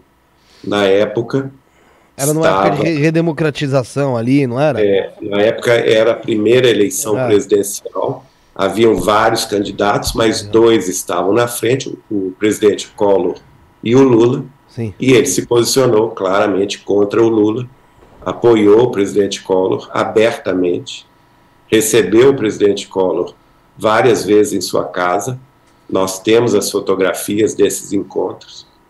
E a partir daí ele, ele vai traçar para mim o que seria todo o desenvolvimento do Brasil. Uh, e um pouco antes disso, ele já havia previsto o que nós viveríamos na morte do Tancredo Neves, é, que foi alguns anos antes, 85, antes do, do, José Sarney assumir a presidência. 85, 86, por ali. É. E ele pre, previu tudo, eu não vou dizer o que, que nós vivemos, todos nós sabemos, né? Ele previu tudo, as prisões, os, os, escândalos de corrupção. Quando você diz prisões, você diz que ele previu prisões de presidentes que de, de presidente, porque não, não foi só um. Vale lembrar que o Michel Temer também foi preso um pouco tempo, mas também foi preso um determinado tempo ali, acho que em 2019. Só para não falar que ah, estamos falando de uma pessoa específica. O Michel Temer foi preso também. É, não, estou falando de pessoas, não somente presidente, mas, mas pessoas ligadas à política. De, ligadas à política, né? Sim. E que previu essa guinada à direita que só, só a gente viu com a eleição do Bolsonaro. Sim. E agora a gente está num momento muito delicado novamente. Né? É um momento tão delicado quanto a gente tinha em 2018 ali, é, 2017 para 2018 na eleição do quando o Bolsonaro se elegeu. É, porém, dessa vez parece que a coisa está um pouco um pouquinho de leve assim pior, né? Porque as pessoas tendem agora, agora realmente polarizou total, 100%. Tanto que a gente viu Olha, uma eleição, uma eleição assim, eu acho, eu, que praticamente o... volta, a gente voltou a ter dois partidos nessa eleição, né? Só tinha um e na outro. Verdade, na verdade, Felipe, não. Eu tenho 60 anos de idade uhum. e, e já vivi várias eleições presidenciais. Sempre há essa polarização. Não, isso não é da agora. E isso não é da, do Brasil, isso é no mundo inteiro é assim. Eu acho que a gente não deve também é, demonizar o momento da democracia. Isso faz parte da democracia. É na democracia que as propostas se apresentam, não é? Então, é, todos os candidatos, qual que, na, na minha visão, qual que é a obrigação moral de todos os candidatos, apresentar as suas propostas. Sim. Para que nós saibamos exatamente no que nós estamos votando. É, então, vamos ter essa, essa clareza, independentemente de pessoas, porque o presidente da República é uma pessoa apenas. Né? Atrás dele vem toda uma entourage de pessoas, de, de personalidades, de projetos em todos os campos da sociedade humana, no nosso caso em especial da sociedade brasileira, que interessa a todos nós. Não é? Então, é, é isso que nós precisamos analisar. E, e, e essa, essa polarização, ela, é, ela sempre ocorre, ainda que nós tenhamos vários candidatos, é o caso do Brasil, em algum momento surge a conversa do voto útil. E as pessoas antecipam o segundo turno votando naquele para que, que, que ele acha que vai para o segundo turno. Né? Uh, isso ocorre não somente no Brasil, como também no exterior. Então, uh, eu, não, eu ve, não vejo problema na polarização, ao contrário, faz parte da democracia. Uhum. O que eu vejo problema é justamente você é, impedir que uma das partes se manifeste, né? impedir que as pessoas apoiem A, B ou C, ou que a opinião de A, B ou C não possa ser expressa livremente. Se nós pretendemos estar numa democracia, que todos tenham voz e não sejam perseguidos injustamente por sua própria voz. Não é? Nós todos temos o direito de votar em quem nós quisermos, em quem nós escolhermos, e não temos que dar satisfação aos outros pelo nosso voto, no sentido de explicar por que, que eu estou votando. Né? Cada brasileiro, cada cidadão sabe muito bem por que está votando. Sim. Escolheu esse voto, especialmente num segundo turno, escolheu esse voto conscientemente. É, agora, é, nós temos que parar com essa bobagem é, de atacar as redes sociais dos outros pelas suas escolhas políticas. Né? É, eu próprio recebi um ataque violento da, daqueles que seguem o candidato contrário, porque expressei minha, o meu voto e a minha opinião. Sim. Ora, acaba sendo aquela história, né? É, as pessoas acabam agindo de acordo é, exatamente com o que elas, elas apontam no, no outro candidato. Né? O que elas acusam o outro candidato de ser, acabam sendo elas próprias. Então nós temos que ter muito cuidado com isso. É porque a assim, gente não ser é, o espelho, existe, existe o espelho né? daquilo né? que a gente ataca. Existe muito pessoa que fica em cima do muro, né, Geraldo? E assim, é, minha visão nesse momento agora, a gente tá no segundo, assim, bem rapidamente, só pra, pra, pra pincelar. Muita gente acha que de cima do muro você consegue olhar de um lado o paraíso e do outro lado o inferno. Só que assim, a verdade é que você descer do muro já é o paraíso. O próprio muro é o inferno. Né? Eu acho que o próprio muro é o inferno. É. Mas a pessoa tem o direito de ficar em cima não, do muro. Ela tem o direito de não expressar para os outros, afinal de contas, ela pode não, ela, ela pode acabar sendo prejudicada por A, B, C e D por conta daquilo, e ela tem que olhar para a vida dela. Isso é um fato. É. Em relação à polarização, é óbvio que tem que existir, porque se não tiver polarização, a gente vive uma ditadura, né? A gente, assim, de qualquer maneira, é, mas Exatamente. Assim, se você está numa democracia, é sinal que vai ter embate político. Sim, é o lado A, Porque lado B. Exatamente, vamos olhar o seguinte: os países que não têm embate político, não é? que não tem polarização, eles têm o quê? Votações com 99,9% no ditador. Sim, sim, sim. Seja, votações falsas. Quando eu digo de polarização, eu, quero, eu tô falando dessa polarização extrema, de pessoas matando pessoas por conta desse tema, é isso que eu quero dizer. É, isso aí é né? fanatismo. Não, Fana é, fanatismo, uma, uma polarização extrema. É, é, é, o extremo de um lado e o extremo de outro, né?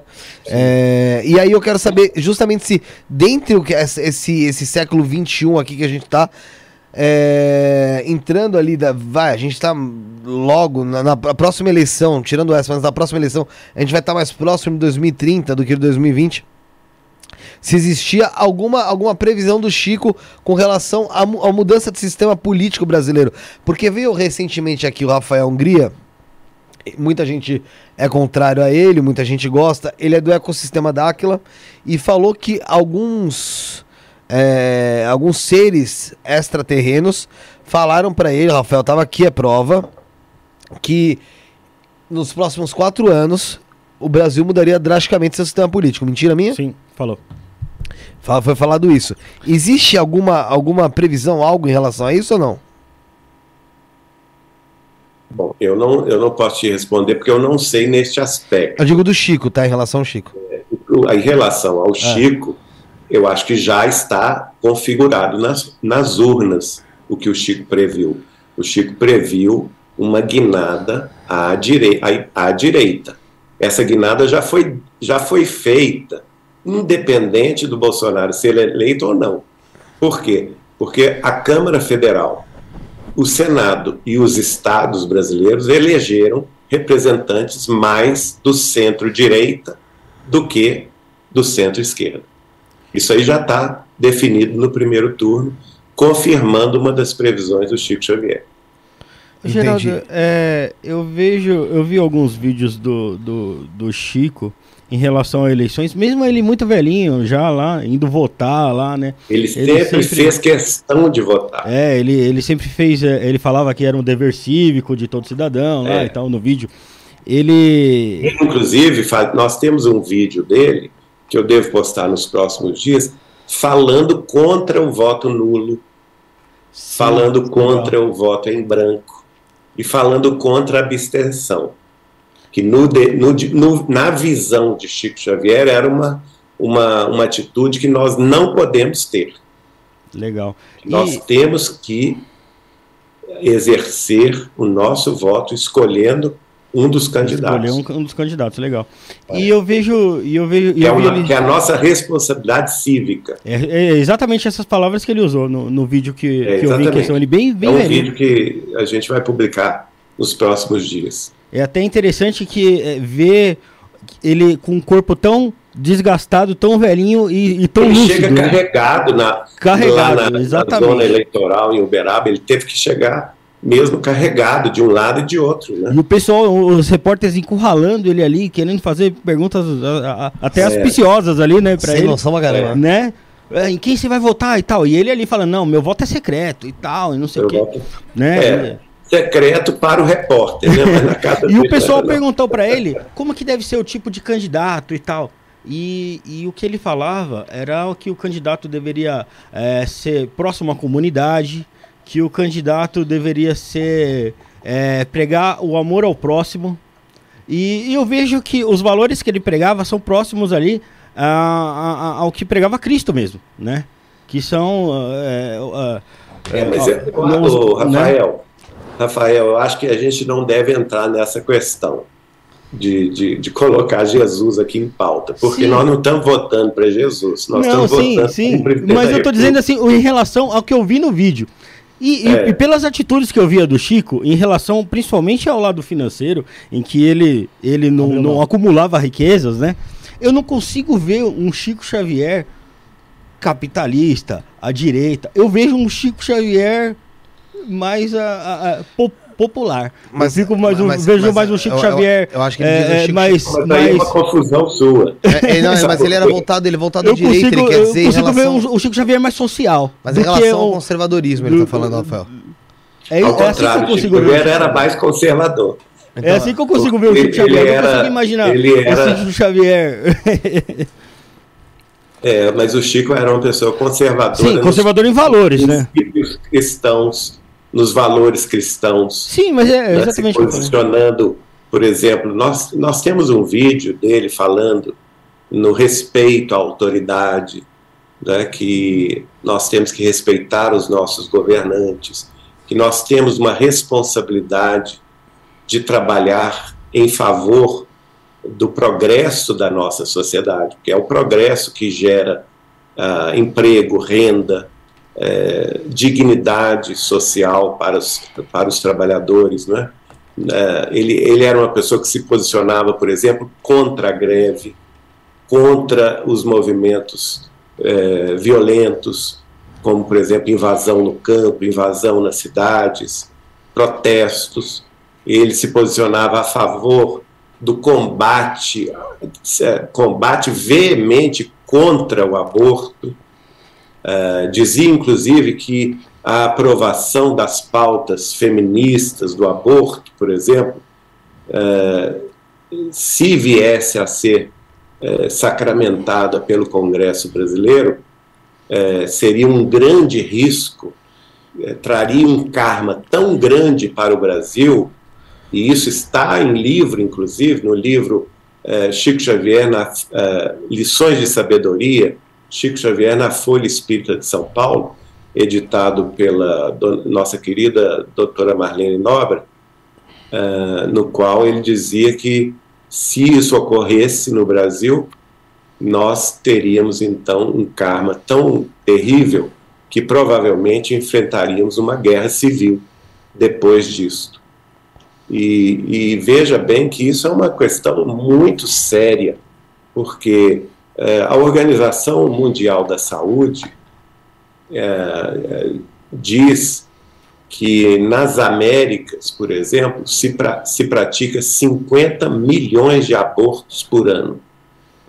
Caramba! 50 milhões de pessoas por ano, de, de fetos humanos, seres humanos, que querem viver, são covardemente assassinados. Isso nas Américas? Suas mães. Não, é? não tem direito de defesa, Américas, não tem nem mesmo direito de uma anestesia. E se vocês tiverem coragem de ver os filmes que se passa dentro do ventre materno, no momento do aborto, vocês vão ver o feto gritando, o feto lutando contra aquele objeto cortante que lhe está despedaçando a vida. E é, é, são vídeos muito duros de se assistir, mas eu convido aqueles que defendem o aborto para assisti-los, para ver que ali tem uma vida humana sendo despedaçada. Né? E o Chico Xavier era frontalmente contra isso, frontalmente contra esse movimento feminista extremo de dizer que a mulher tem direito sobre o próprio corpo. Ele jamais aceitou isso. E também jamais aceitou a, a, essa noção de que nossas crianças na escola precisam ter educação sexual. Uh, tem diversas entrevistas dele a esse respeito, dizendo que isso é responsabilidade única dos pais e que ainda nós teríamos ainda muito tempo para que tivéssemos professores dignos eh, nas nossas escolas para educar as nossas crianças neste assunto sexual. Então, neste ponto, eu, convivi, eu que convivi com ele 21 anos, sei do que eu estou falando. O Chico era uma pessoa extremamente conservadora dos costumes cristãos e defendia-os com toda a veemência. Basta se analisar a obra dele de 540 livros. Né? E outra coisa que as pessoas confundem é a atitude fraterna, amiga, solidária. O Chico sempre foi uma pessoa solidária, fraterna. É, e isso, as pessoas confundem isso. Isso não é pauta da esquerda. A esquerda não é proprietária da fraternidade. Ela não é proprietária do amor. Isto, o amor, a solidariedade, a fraternidade está em todo ser humano. Todos nós somos proprietários desta pauta, porque todos nós evoluímos na nossa condição humana na direção do amor, da solidariedade, do respeito às diferenças abraçando todos quantos sejam à nossa volta como irmãos uns dos outros, filhos do mesmo Pai. E aliás, o Brasil ele recebeu um livro extraordinário uh, de autoria do Humberto de Campos que trouxe essas informações dos anais da espiritualidade maior e chamou no título do livro Brasil, coração do mundo, pátria do Evangelho, é, dizendo sobre a missão futura do Brasil, que já se materializa há muito tempo, de ser essa pátria acolhedora de todos. E vejam que nós já temos esse exemplo na alma do povo brasileiro, que é uma alma religiosa, sim, uma alma pura de religiosidade e de fraternidade, porque o povo brasileiro tem ensinado aos outros povos do mundo receber no seu seio imigrantes de todas as partes do mundo, sem nunca discriminá-los, sem nunca colocá-los em campos de concentração, como acontece na Europa, como acontece nos Estados Unidos da América do Norte, como acontece na Ásia. Aqui, há centenas de anos, nós temos recebido uh, europeus de todas as procedências, portugueses, espanhóis, italianos, poloneses, russos, uh, de todas as partes da Europa, né? Temos recebido da Ásia japoneses, coreanos, chineses, temos recebido da África de inúmeras procedências e mais recentemente temos recebido do Afeganistão, da Síria, do Iêmen e mais, mais para junto de nós, da Venezuela, da, da de, Bolívia. da América Latina, especialmente aqui a Bolívia, mais próximo de nós, a Bolívia, a Argentina, a, o Chile, o Equador, o Peru, a, que vêm morar aqui e se integram em nossa sociedade. Né? Então, o Brasil tem essa alma. E ninguém pergunta também uh, qual é a sua religião, qual, qual é a sua crença. Nós temos uh, o costume de conviver pacificamente com as nossas crenças, sejam elas cristãs ou não. Então, temos católicos, apostólicos, romanos, como temos católicos ortodoxos, temos os crentes e os protestantes de diversas procedências, de diversas escolas eh, interpretativas da reforma protestante, nós temos o espiritismo cristão, nós temos a, a, as, as orientações afro-brasileiras que miscigenaram-se na alma popular, como a Umbanda e outras eh, formas de religiosidade procedentes da África, como nós temos aqui os orientais, os hindus, os uh, budistas, os zoroastristas e também os judeus que São vieram os miscigenados, né? Não é? E também tudo miscigenado. Sim, sim, e nós sim. recebemos mais recentemente também o, o, os, os, aliás, não mais recentemente, porque no meu caso aqui, o estado de Minas Gerais, desde o século, início do século XX, recebeu uma imigração muito grande dos libaneses, dos turcos, dos árabes. É verdade. Né? Eu creio, creio que São Paulo também. Nossa, muito. E nós temos no nosso país árabes e hebreus convivendo Sim. fraternalmente, é, diferentemente de outros países, até considerados mais cultos, considerados mais desenvolvidos do que nós. Então, veja, o Brasil tem essa, essa missão de unir os povos. O, o, E passado o calor das eleições, independentemente de quem seja eleito para presidente da República, sim. passado esse calor das eleições, nós continuaremos a ter esta missão de ser, sim, o coração do mundo e a pátria do Evangelho, é, essa pátria destinada, segundo o próprio Jesus informa ao espírito de Eliu, nessa, nesta obra que eu citei, Brasil, Coração do Mundo, Pátria do Evangelho, ele diz mais ou menos assim, se não me falha a memória, ele diz assim: Para esta região do Cruzeiro transplantarei a árvore do meu Evangelho. Aqui, este povo humilde e trabalhador terá o sinal da cruz, da fraternidade universal, unindo os povos de todas as procedências.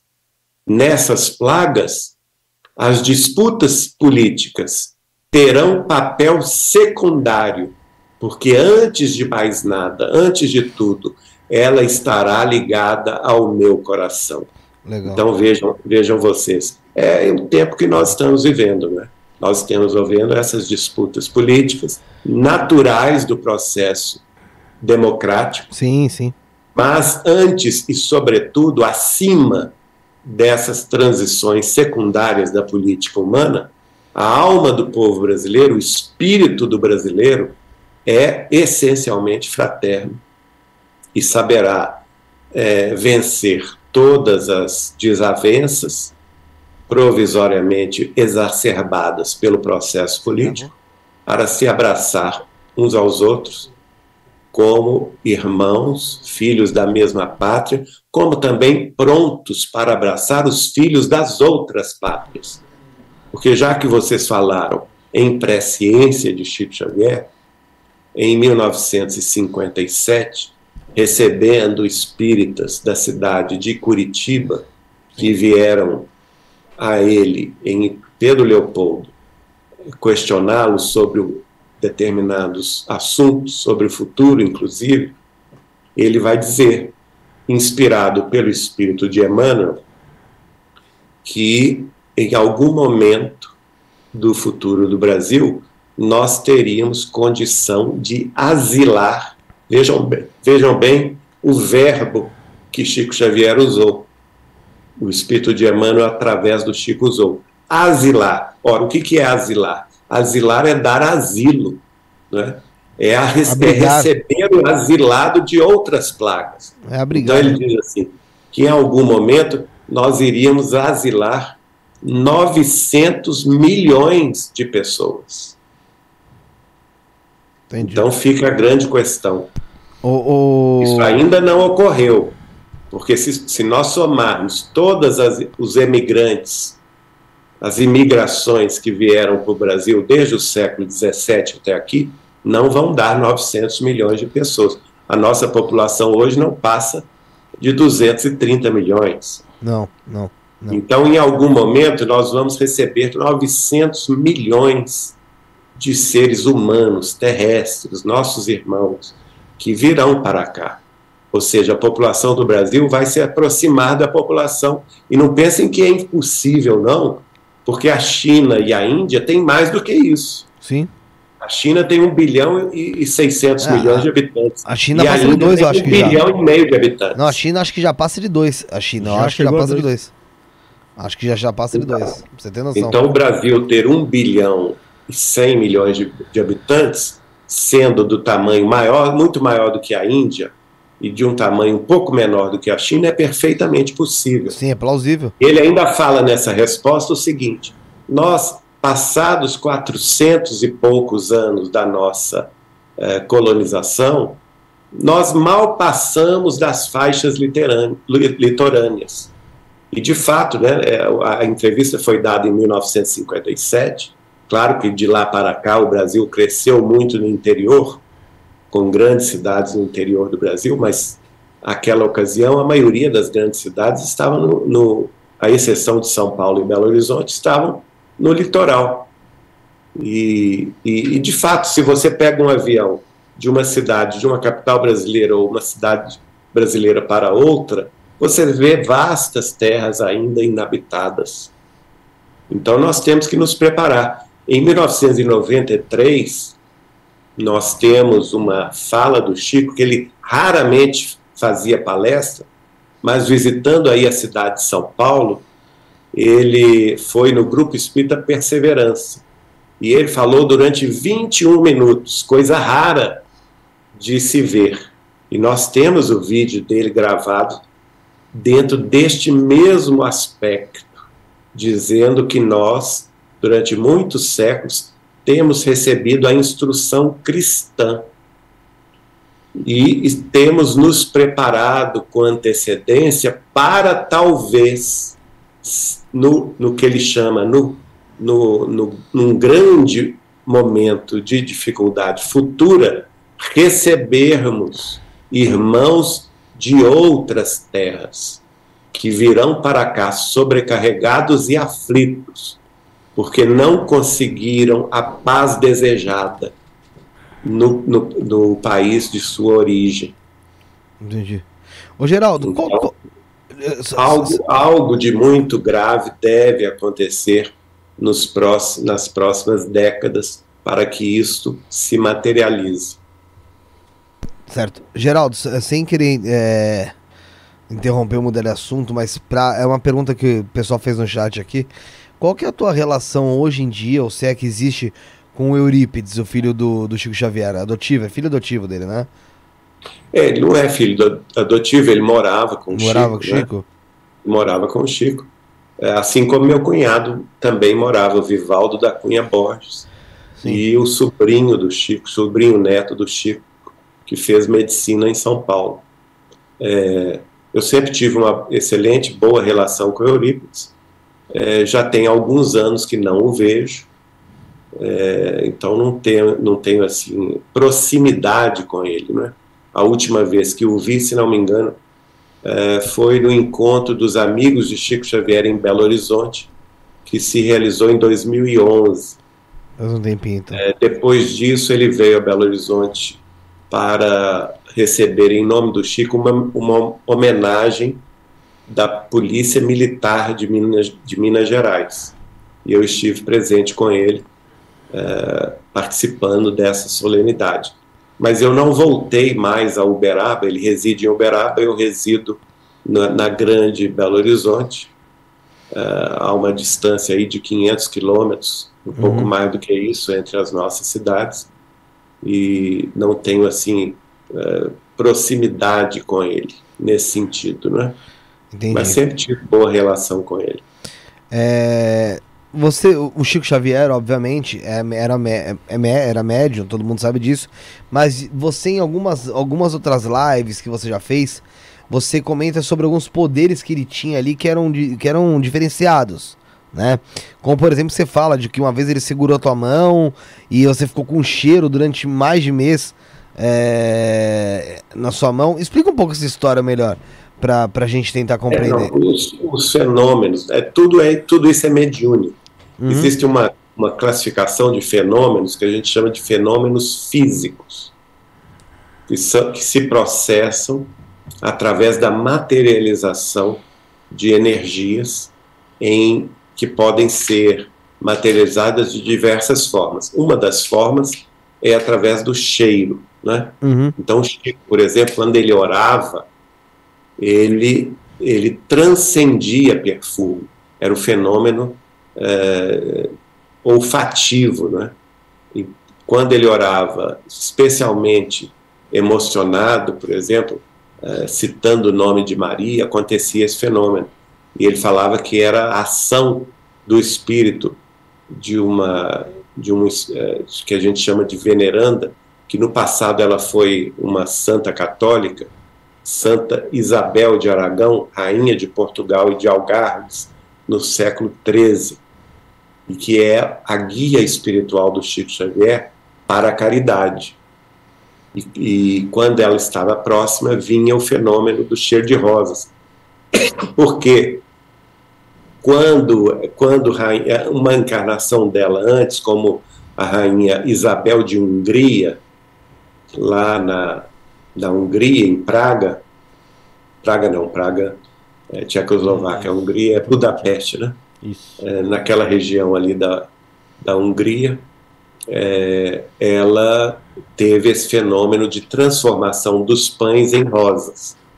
Então, esse fenômeno se, se materializava através do Chico. É, inclusive, fenômenos também de materialização de rosas, presenciados por amigos nossos, quando Chico ia dar passes. Né? Além do cheiro, se, é, se materializavam também pétalas de rosas. Uh, no meu caso, eu senti aqui na palma da mão, eu estava, eu cheguei em Uberaba muito cansado, porque nessa ocasião eu trabalhava de manhã, de tarde, estudava economia à noite, e, é, e a viagem é cansativa, né, de carro especialmente, ou de ônibus, de ônibus são seis horas, de carro pouco mais de cinco, e cheguei lá muito cansado e pensei, eu não vou aguentar, porque lá a gente não dormia, né, o Chico era uma máquina de trabalhar. Ele estava sempre ou no centro espírita atendendo as pessoas ou recebendo mensagens. E eu pensei, eu não vou aguentar quinta-feira, sexta, sábado, domingo nesse batente. Eu estava realmente esgotado. E ele me viu assim, ele, ele parece que retratou uma, uma. É a visão de raio-x aí. Uma visão de raio-x, se aproximou de mim e me deu a mão assim, né? E ficou e não largava. E, e eu comecei a sentir algo sair da mão dele e entrar na palma da minha mão. Mas não era simplesmente um cheiro. Energet é, energeticamente. Era físico, né? Aquilo entrava de forma tal a, a, a eu sentir essa energia entrando pela, pela palma da minha Doía? mão. não doía, mas incomodava. Aham. Chegava a incomodar. Sim. Mas eu senti, aí eu, eu comecei a sentir uma euforia orgânica tão grande, como se eu tivesse novo de novo, né? Como se eu tivesse assim jovem, em plena, em plena potência ali de Acabou de acordar. de. É. E de fato eu consegui vencer aqueles quatro dias de tarefas assim que nem percebi, não precisei dormir, não precisei fazer nada. E ele ficava Aí- como, Geraldo? Depois de passar a Aí, energia depois disso, o detalhe que você falou é o seguinte: que depois ele pegou só numa mão. Essa mão que ele ficou, que ele segurou, o cheiro de rosas não saía. Eu podia tomar banho, eu podia lavar a mão com sabão, o cheiro permanecia nessa mão. A outra mão não tinha nada. E como é que ele ficou depois disso? Ele ficou mais cansado energeticamente? Não, não. não? Ele, Normal. Isso para ele não era nada, né? Ô, ô, Geraldo, em cima de tudo isso que a gente tá falando até agora do Chico Xavier, cara, é... por que, que ele reencarnou aqui? Ele realmente foi um rebelde em outro planeta, assim como dizem É. que Jesus foi um rebelde em outro planeta? O que, o que, Não, não. o que aconteceu? Não, não, não vamos confundir Jesus com Chico Xavier. Não, não, não, não confundindo, tá? É só porque dizem que Jesus também teve a sua rebeldia. Eu não lembro quem foi que Não. falou, mas dizem que Jesus é, foi Eu não é, acredito não é nisso. rebeldia, revolucionário. Em Não, outro não planeta. acredito nisso. Jamais. Jesus, a elevação de Jesus, Jesus é considerado pelos espíritos, espíritas como um ser angélico. Ou seja, é nossa, o nosso próximo passo evolutivo. E a diferença, o Chico Xavier fala em entrevista isso. A nossa diferença para Jesus é a mesma diferença nossa para os animais. Percebe? Então é um grau evolutivo muito acima da nossa É um compreensão. grau consciencial. É, então não, não- nós não podemos comparar Jesus aos seres humanos. É, Compará-lo a, a um revolucionário é simplesmente ridículo, porque Jesus foi quem, segundo Emmanuel escreve através do Chico, foi quem plasmou a Terra há 4 bilhões e 500 milhões de anos atrás. Hum. Né? Então ele já tinha a evolução de, de ser perfeito, ele já era um ser angélico há 4 bilhões e 500 milhões de anos atrás. Por isso que não dá para comparar Jesus com seres humanos. Não, não, sim, sim, sim, É mas, é, porque- mas, é, mas, é mas é- eu queria entender isso da sua base do espiritismo. Se dentro da sua base do espiritismo é, eles realmente vieram de um outro planeta, e eu não tô comparando ali Chico Xavier com Jesus ou, ou a Xuxa com Chico Xavier, não. Eu tô falando realmente assim, é, é, fazendo um, um comparativo de vir de outros planetas pra Terra pra realmente mudar algo aqui, entendeu? Cada um, É, Aí, lógico, falando seu agora, quadrado. falando de Chico Xavier. É. Falando de Chico Xavier, ele revela para mim que ele veio degradado de, de, de um planeta que orbita o sistema estelar de Capela na constelação do Cocheiro há 7 mil anos atrás. Ele, como um grupo de pessoas, cerca de 5 mil pessoas, que lá, 7 mil anos atrás, foram responsáveis pela guerra nuclear, que destruiu muita coisa lá. Então veio, vieram para cá. No, no livro A Caminho da Luz, de Chico Xavier, Emmanuel revela que praticamente todo mundo indo-ocidental é descendente dos capelinos. Então nós temos aí quatro grandes correntes civilizatórias na Terra que vieram de Capela, que são as correntes ariana, a corrente hindu, depois elas se misturaram, indo-ariana, criando a civilização védica. Então, o, o, o sânscrito, por exemplo, é a base linguística de toda a, a, o Ocidente, desde a Índia até o Ocidente, todas as línguas praticamente são derivadas do sânscrito, as chamadas línguas indo-europeias, ou indo-arianas, ou indo-iranianas, é, é, dessa, dessa árvore aí genealógica das, das línguas, dos idiomas, tem o português. E aí, além do- do- dos arianos e dos hindus, vieram também os egípcios e os hebreus. Então, se nós pegarmos todos os países da Índia, do Oriente Médio, da Europa, das Américas, é, toda essa população é originária da, da, da, miscigenação de capelinos com os terráqueos. E o Chico Xavier vai nos dizer, por exemplo, que os amarelos, né, a etnia amarela, japoneses, coreanos, é, chineses, mongóis, tailandeses, fin, é, da, da, de Filipinas, toda essa corrente também veio de outro, foi degradada também, mas de outro planeta. E eles chegaram na Terra até antes de nós. Então, de modo que é, a Terra, é por isso que a Terra é um mundo de expiação e de provas.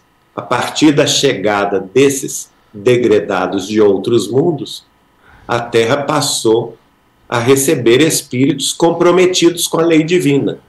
Né? Ele, ela era um, um planeta primitivo, que onde habitavam civilizações primitivas, civilizações ainda uh, das cavernas ou, ou, bastante selvagens. A partir da chegada, uh, cerca de 12 mil anos antes, 12 mil anos atrás, ou 10 mil anos atrás, antes de Cristo, até 7 mil anos atrás, ou 5 mil antes de Cristo, essa emigração de espíritos de Capela, de Aldebaran, e pode ter tido outros também, né? Uhum. É, acabou, foi uma enxertia de progresso na Terra que gerou então essas civilizações todas. A, a chegada deles é que nos, de, nos deixou então a possibilidade linguística de registrar a nossa história através de símbolos, que são os alfabetos, e através disso surge a história do mundo, e a partir disso as, a, a, os descendentes vão contando as histórias dos, dos seus ascendentes, e a, surgem assim as civilizações, com os avanços filosóficos, científico e religioso. Então a, Terra teve esse grande impulso, deixando de ser um planeta primitivo para ser um planeta de expiação e de provas. E agora nós estamos tendo esse outro grande impulso, que ela está deixando de ser um planeta de expiação e de provas, onde o materialismo vige, para se encaminhar à condição de planeta em regeneração. Agora, um detalhe que precisa ser, ficar é muito evolução, né? claro, né? porque muita gente confunde isso. Nós vamos começar a ser um mundo em regeneração. Não significa, minha gente, que em 2057 nós vamos ser perfeitos. Não, muita não gente vai mudar com, com, com o estalar dos dedos. Hein? Não vai mudar com o estalar dos dedos. Não. Inclusive, Allan Kardec explica e ensina para nós o seguinte: o mundo em regeneração o que, que ele difere do mundo de expiação de provas? No, no mundo de expiação de provas, a maioria é ainda ignorante, é, viciada, criminosa e materialista. No mundo de, de regeneração, a maioria já adota uma postura de espiritualidade, de fraternidade, de justiça, uhum. de combate à corrupção, de uh, combate ao crime, de combate ao vício. Mas não significa que os problemas vão deixar de existir. Eles é mágica, vão né? continuar, né? não, é mágica. não é? mas vão diminuindo. Uhum. É, é, uma questão de descendente, né? eles vão diminuindo. E aí eu perguntei ao Chico assim, Chico, depois que a gente se tornar mundo em regeneração, quanto tempo nós vamos ficar nesse processo regenerativo. Aí ele falou comigo, sete mil anos, no mínimo, Pô. ou seja, 70 séculos. Então, nós só poderemos esperar um mundo feliz, perfeito, daqui a 70 séculos, por volta do ano 9057. Ah, esquece, né? Eu não vou, eu não, não vou estar tá lembrando disso.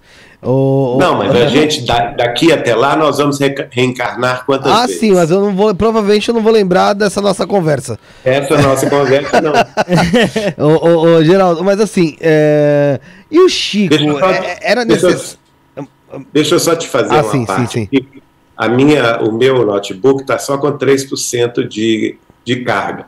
De modo que se sair, eu vou entrar com o celular, tá bom? Ah, tudo bem, tudo bem. Aí a gente te aguarda aqui, fica tranquilo. Se quiser já. Tá. Vai ter que mudar o link, Michael? Vai pelo mesmo link? Tá. É... Se quiser indo entrando pelo celular enquanto a gente fala aqui já, porque provavelmente Não, vai... ainda, ainda tem mais. 2%. Ah, ele segura bem? Ele segura bem. Tá. É. Então vamos lá. Porque eu, eu, queria entender o seguinte: tendo em, em vista a, é, a forma já eh, de evolução de, de, consciência, evolução espiritual que o Chico encarnou já nessa, na nossa terra, é... ele poderia não encarnar aqui, passar direto, ele tinha realmente a expiação para pagar? Tinha. Per outra... Não, expiação ele não tinha. Ele, é, as pessoas confundem isso. O Chico veio em missão, minha gente. Ele veio em missão. Ele está em missão na Terra porque uma, é, uma coisa é a pessoa vir para nos ajudar. O espírito da condição dele é um espírito superior. Ele não é um espírito como, como nós somos, cheios de defeitos, cheios de vícios, ainda vacilantes na fé. Não, Chico Xavier já é um espírito superior. Ele já era antes de reencarnar, como eu acredito que ele já era, pelo menos, pelo menos, há 3 mil anos ele já era esse espírito. Porque nós sabemos que no, no, no decorrer de várias encarnações dele, que ele já teve muita vivência, inclusive reconhecida na Terra. Uma das vidas dele, ele foi o profeta Daniel. Daniel? Da Cova da, dos Leões? Da Cova dos Leões. Outra vida dele de relevo foi na Grécia Antiga, como Platão, discípulo de Sócrates. Né? Outra vida de relevo, é, antes é, da, da vinda do Cristo, na época do, dos druidas, ele era o sacerdote lá na França, lá na, na Bretanha, melhor dizendo, chamado de Allan Kardec. Depois voltou como um dos apóstolos do Cristo, João Evangelista. E teve várias vidas no cristianismo, né? Nós nós sabemos que ele foi São Gastão, por exemplo, em meados do século V, na, na, na constituição do primeiro Império Franco. Nós sabemos que ele foi São Francisco de Assis, na Itália, na Úmbria, do século XII.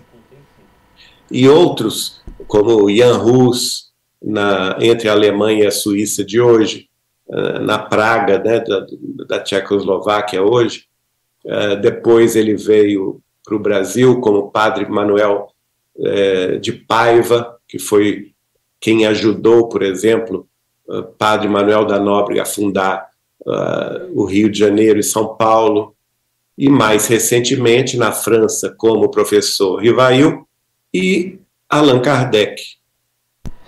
Então é, é, é confirmada essa teoria aí de que Chico era a é. reencarnação é. de Allan Kardec. Sem dúvida. Tá. Ele mesmo me confirmou que era. É, o, o geral, vou entrar. Vai entrar pelo celular. Então, enquanto ele vai entrar pelo celular, ele vai ele desconectou aqui, vai entrar pelo celular, galera. É, daqui a pouco ele já vai estar de volta aqui com a gente, então continue conosco acompanhando. Tem algumas perguntas que foram feitas aqui no chat, por exemplo, aqui ó. Tem muita gente no chat que está sempre conosco aqui. O Danilo, inclusive, até pedi pro Danilo me chamar no, no privado aí, no WhatsApp pra você como a gente tá. É, só entra no grupo do WhatsApp, você que tá assistindo. Tem o grupo do WhatsApp que tá na descrição, tem o grupo do Telegram que tá na descrição. Entra lá, acompanha a gente. Vai ser bem interessante pra gente conversar, tá? É... Só tem sete vagas, ó. Só tem sete vagas, então aumentou. Ontem tinha duas. É... Teve uma pergunta aqui do Kardec, né? Que ele falou: Geraldo, Chico Xavier te falou algo a respeito de corrupção por parte da esquerda?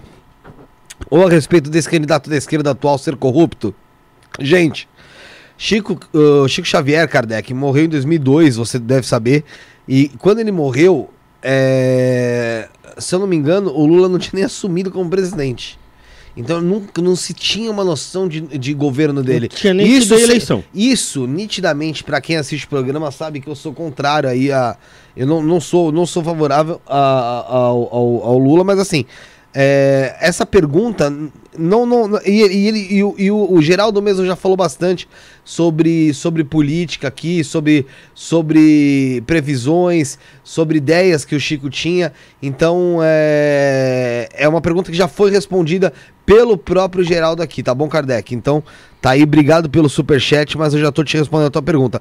Tem uma pergunta lá em cima do Danilo Bocuto, o Rafael vai Sim. fazer. E antes do Rafael fazer, eu só vou pedir pro pro nosso querido Geraldo. Geraldo, você consegue virar teu celular por ele pra virado na, na horizontal? Será que dá? É, vamos ver. Mas você tem que pôr ele pra. pra. desbloquear. Sabe aquele desbloqueio dele pra. pra conseguir virar junto? Vamos ver se fica. pra, pra ficar a tela inteira. Que senão fica estranho. Vai- vai- Vamos ver se. se vai assim. Ou tem que sair e entrar, Michael. Deixa eu só perguntar pro pessoal da técnica aqui.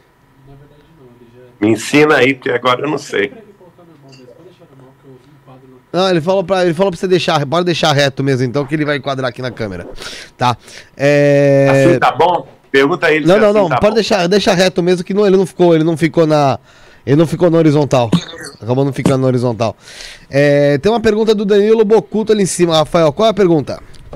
O Chico já disse em alguma psicografia ou de outra forma para algum médio se ele vai reencarnar ou continuará no mundo espiritual?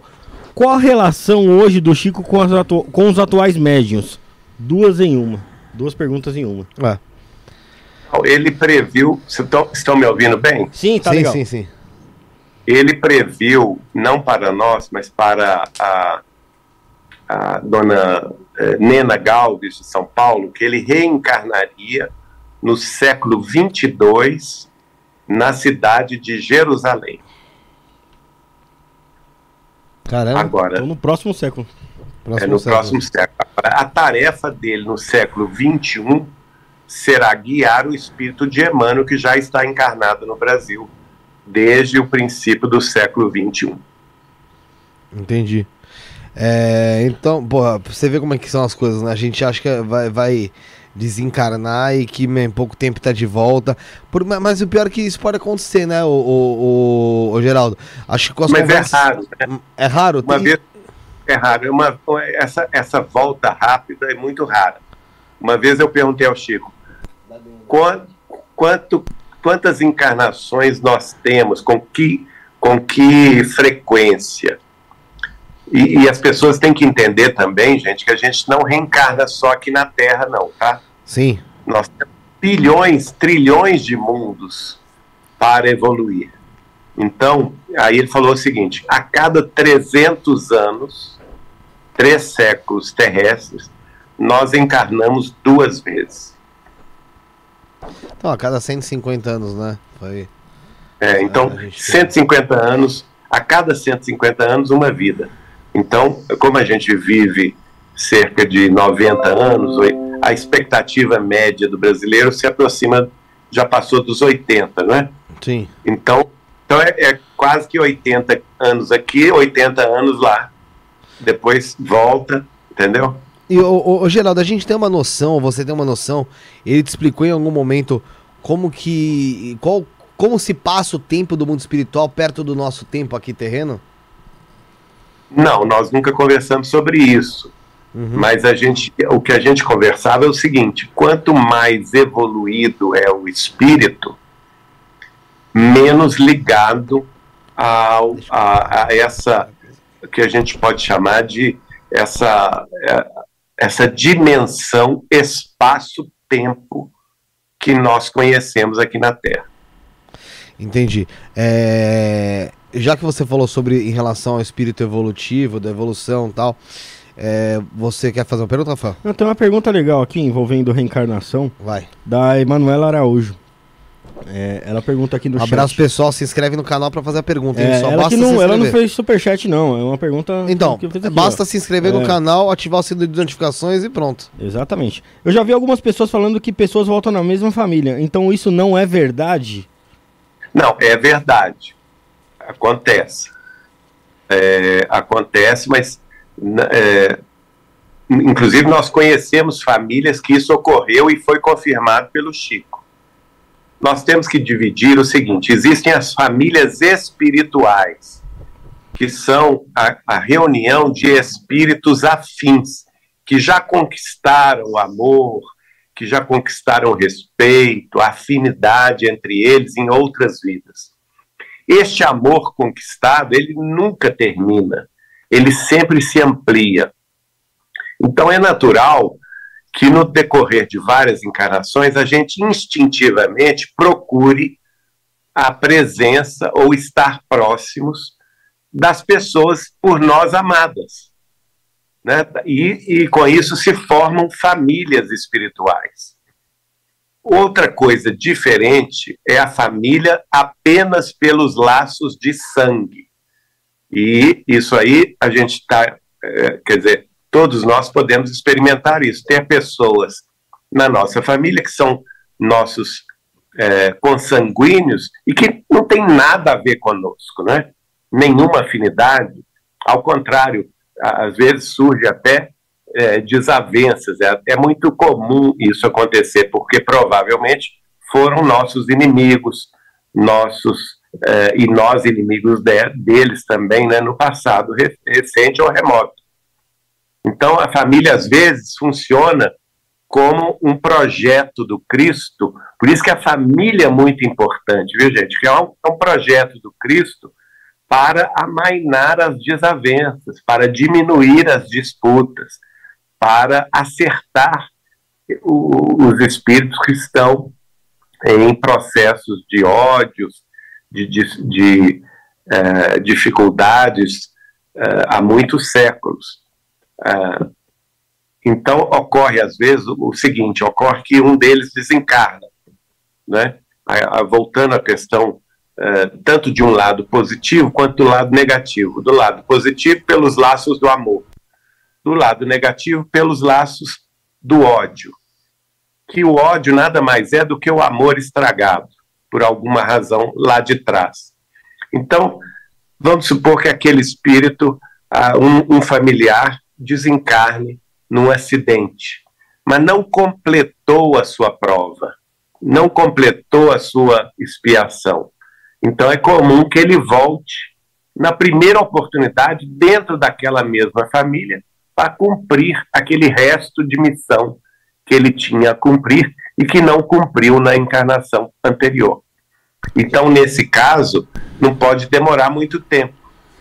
É, nós vimos casos, por exemplo, testemunhados por Chico Xavier, que o filho de uma senhora, por exemplo, que inclusive desencarnou até por um acidente de arma de fogo, ele foi brincar com a arma de fogo do pai, que era general, e o, o, a arma disparou acidentalmente e o matou.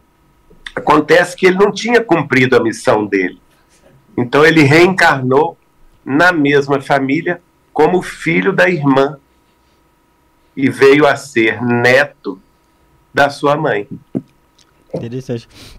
E, e a, a, gente vê que a, as famílias tendem a ter uma formação diferente nas próximas gerações, né, Geraldo? porque estão ficando cada vez menores. A gente vê que daqui a uns tempos vai, vai ser raro a gente ter irmãos, primos, tios, tias. Então eu, eu acho que esse negócio de, de é triste, cair na né, mesma rapaz? família vai ser diferente, né? Isso é triste, você não acha? É triste, é triste, é verdade. Porque as famílias grandes, por exemplo, tanto da parte da minha mãe quanto da parte do meu pai, as famílias antigamente eram muito grandes, oito, dez filhos, né? E hoje em dia, no meu caso, por exemplo, eu tenho quatro irmãs, já é um pouco menor. Mas hoje em dia, a pessoa tem um filho e já, já encerra a produção, tem dois no máximo. Ah, eu não. Não é? Eu já Eu acho isso triste, porque inclusive dificulta a nossa reencarnação futura, né? Nós que queremos progredir, primeira coisa que nós não queremos é ser abortados. Segunda coisa é que os nossos pais tenham vontade de, futuros pais tenham vontade de ser pais. Então, é, para que a gente possa prosseguir. Agora, no futuro um pouco mais distante, isso não é para agora, minha tia-avó, Nair Machado Pascoal, estava brincando com o Chico Xavier, que ela falava assim com ele. Eu presenciei essa conversa, ela falava com ele assim, ah, Chico, esse mundo é muito, tem muita, é, muita coisa, muito desencontro, então nós já deveríamos vir assim, ah, fulano vai casar com a ciclana, vai ter os filhos certinhos e vai ser uma família amorosa. Mas ah, o que acontece é o seguinte: às vezes casa com a ciclano, tem, tem desavença com ele, separa, vai para outro, vai para outro e nunca está satisfeito. Nunca está certo. Não é?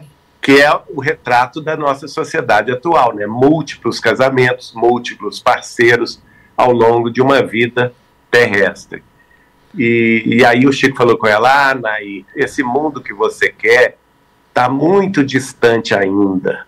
Vai precisar de uns 500 anos para isso acontecer. Porque durante muitos séculos, o problema do, do sexo foi abafado nas sociedades humanas como um pecado, não é? Então, ah, todos, todas as questões sexuais foram abafadas como numa panela de pressão. E aconteceu que na, em meados do, desse século, ele estava falando lá no século XX, né? em meados desse século XX, é, depois da Segunda Guerra Mundial, essa pan panela de pressão explodiu.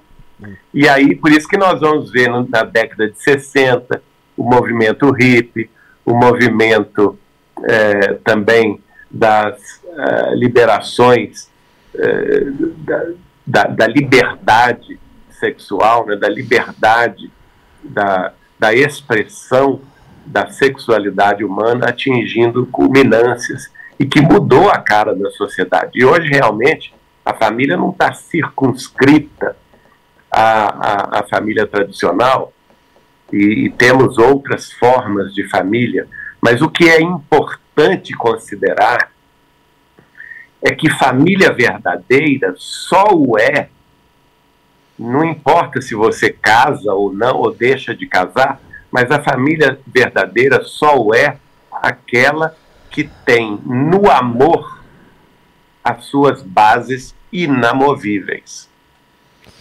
Tá certo. O Geraldo, é, a gente tava falando sobre, sobre evolução, sobre a nossa forma evolutiva e por aí vai, né? O que, que o Chico te dizia sobre os suicidas, as pessoas que tiram a vida? Como a gente pode é, aprofundar um pouco mais sobre isso? É porque eu já ouvi falar que, a, que o suicídio ele não, não gera um atraso só para ele, né? Vamos dizer, de uma forma kármica, mas sim também para sua família. E que família? Qual a proximidade da família que ele gera esse karma ou ele atrasa é, a evolução dessas pessoas? É, o, Chico vai, vai nos dizer, por exemplo, que o suicídio é um problema muito complexo, que ele, ele envolve toda a família do suicida, porque o suicida ele não vai tirar a própria vida é, sozinho, no sentido de é, ser responsabilizado sozinho pelo ato infeliz.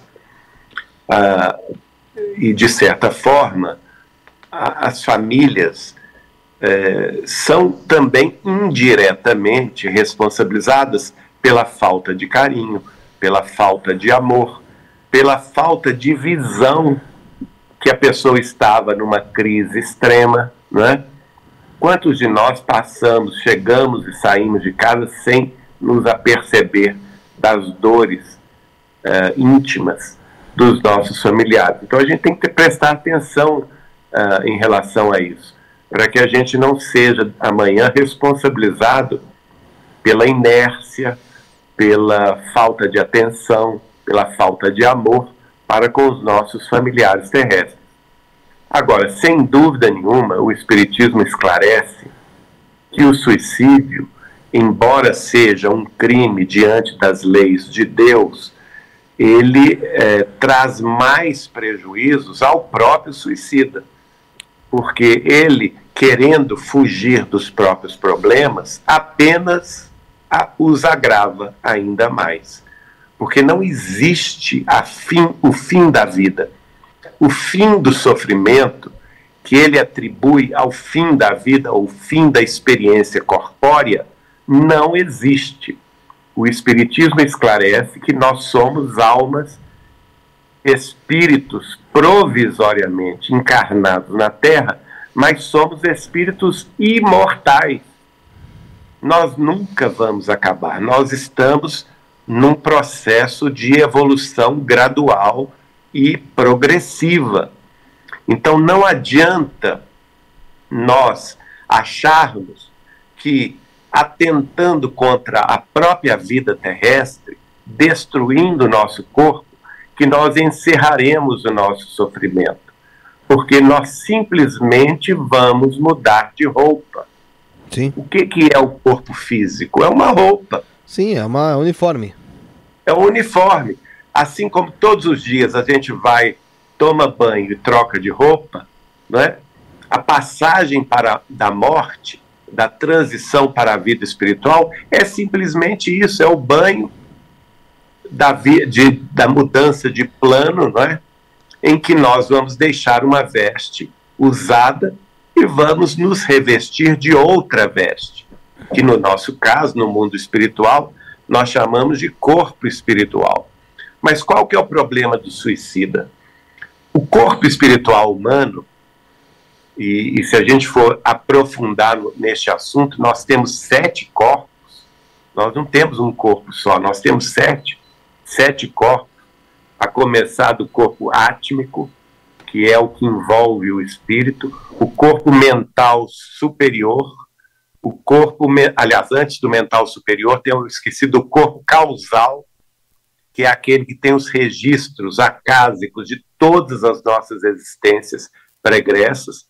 Então, nós temos o corpo átmico, o corpo causal, o corpo mental superior, o corpo mental inferior, o corpo astral ou perispírito, quer dizer, nós temos cinco corpos espirituais. E depois os corpos terrestres, que é o duplo etéreo e o corpo físico. Quando a gente morre, a gente deixa dois corpos aqui na Terra. A gente deixa o corpo físico, que é esse que a gente visualiza. A carne. A carne, propriamente dita. E, e deixa 48 horas depois, 72 horas depois, nós deixamos o corpo chamado de duplo etéreo, que também se dissolve. Mas nós continuamos a ter cinco corpos. Então, veja bem, o problema do suicídio é o seguinte: tudo que nós infligirmos ao, ao, nosso, ao nosso corpo físico terá reflexo em todos os demais corpos. Então, quando a gente pega, por exemplo, uma, um revólver, põe na cabeça e atira, nós estamos lesando a nossa, o nosso cérebro de carne o no, e, e, o nosso, e a, o nossos, os nossos veículos, os, os nossos órgãos perispirituais, cerebrais, que expressam a manifestação da nossa mente. E aí nós ficamos no mundo espiritual à maneira de é, é, pessoas provisoriamente retardadas ou provisoriamente dementes pela dissociação dos centros de força da, da, da mente, da, do cérebro, dos uhum. cérebros perispirituais. Uhum. E é por isso que às vezes nós precisamos de uma reencarnação de choque, não é? para recompor os nossos corpos e renascemos, por exemplo, com o problema da síndrome de Down, ou renascemos, por exemplo, com o problema da hidroencefalia, né? Sim. E assim sucessivamente. Ô, ô Geraldo, é, voltando agora novamente para as previsões de Chico, teve também determinado programa que parece que você disse que ele te disse, ele te disse, não sei, em uma previsão, em alguma conversa, que o Brasil ia ser invadido e dividido em cinco partes. Não, isso não se curará mais, porque isso seria, aconteceria se o mundo entrasse numa terceira guerra mundial. Até aquela até, data. Até o ano 2019. Como isso não ocorreu, então eu, eu não creio que isso vá ocorrer ainda. Entendeu? Porque o Chico foi muito claro comigo a dizer que depois de 2019, se a gente não tivesse a guerra nuclear, isso não ocorreria.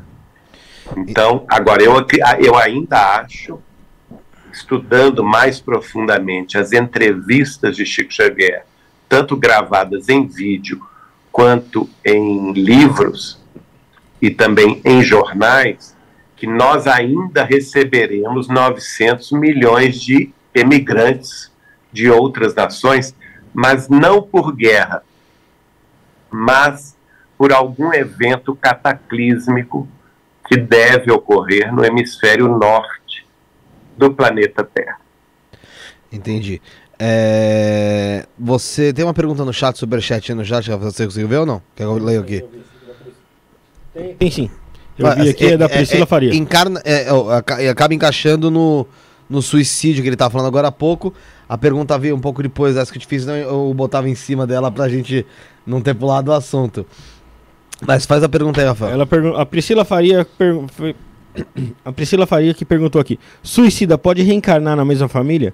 Essa que ele deixou de forma drástica? É difícil, porque ele vai precisar de um tempo muito grande para se recompor, né? É, e agora, notem bem, é, ligando essa pergunta com, com, a, com, o comentário do Rafael anterior, uhum. vejam bem, as famílias estão tendo cada vez menos filhos. E muitos estão, inclusive, não querendo ter filhos. Então, como que nós vamos reencarnar rapidamente? Está ficando difícil. A fila da reencarnação está cada vez mais difícil. Então, eu acho improvável que o suicida volte na mesma família, porque antes ele precisará ter méritos para tanto. É, ele vai ter que passar ali por uma escolinha de novo, né? É. Né? é antes da gente continuar, tem uma pergunta muito interessante aqui da Rochelle, e o nome dela é muito difícil, o sobrenome é Sejezepaniak, sei lá, não sei, mas é bem difícil mesmo. É, mas antes disso, novamente, você que está assistindo, você já se inscreveu no canal? Não se inscreveu ainda? Se inscreve no canal, verifica se você está inscrito, deixa o like aí no canal.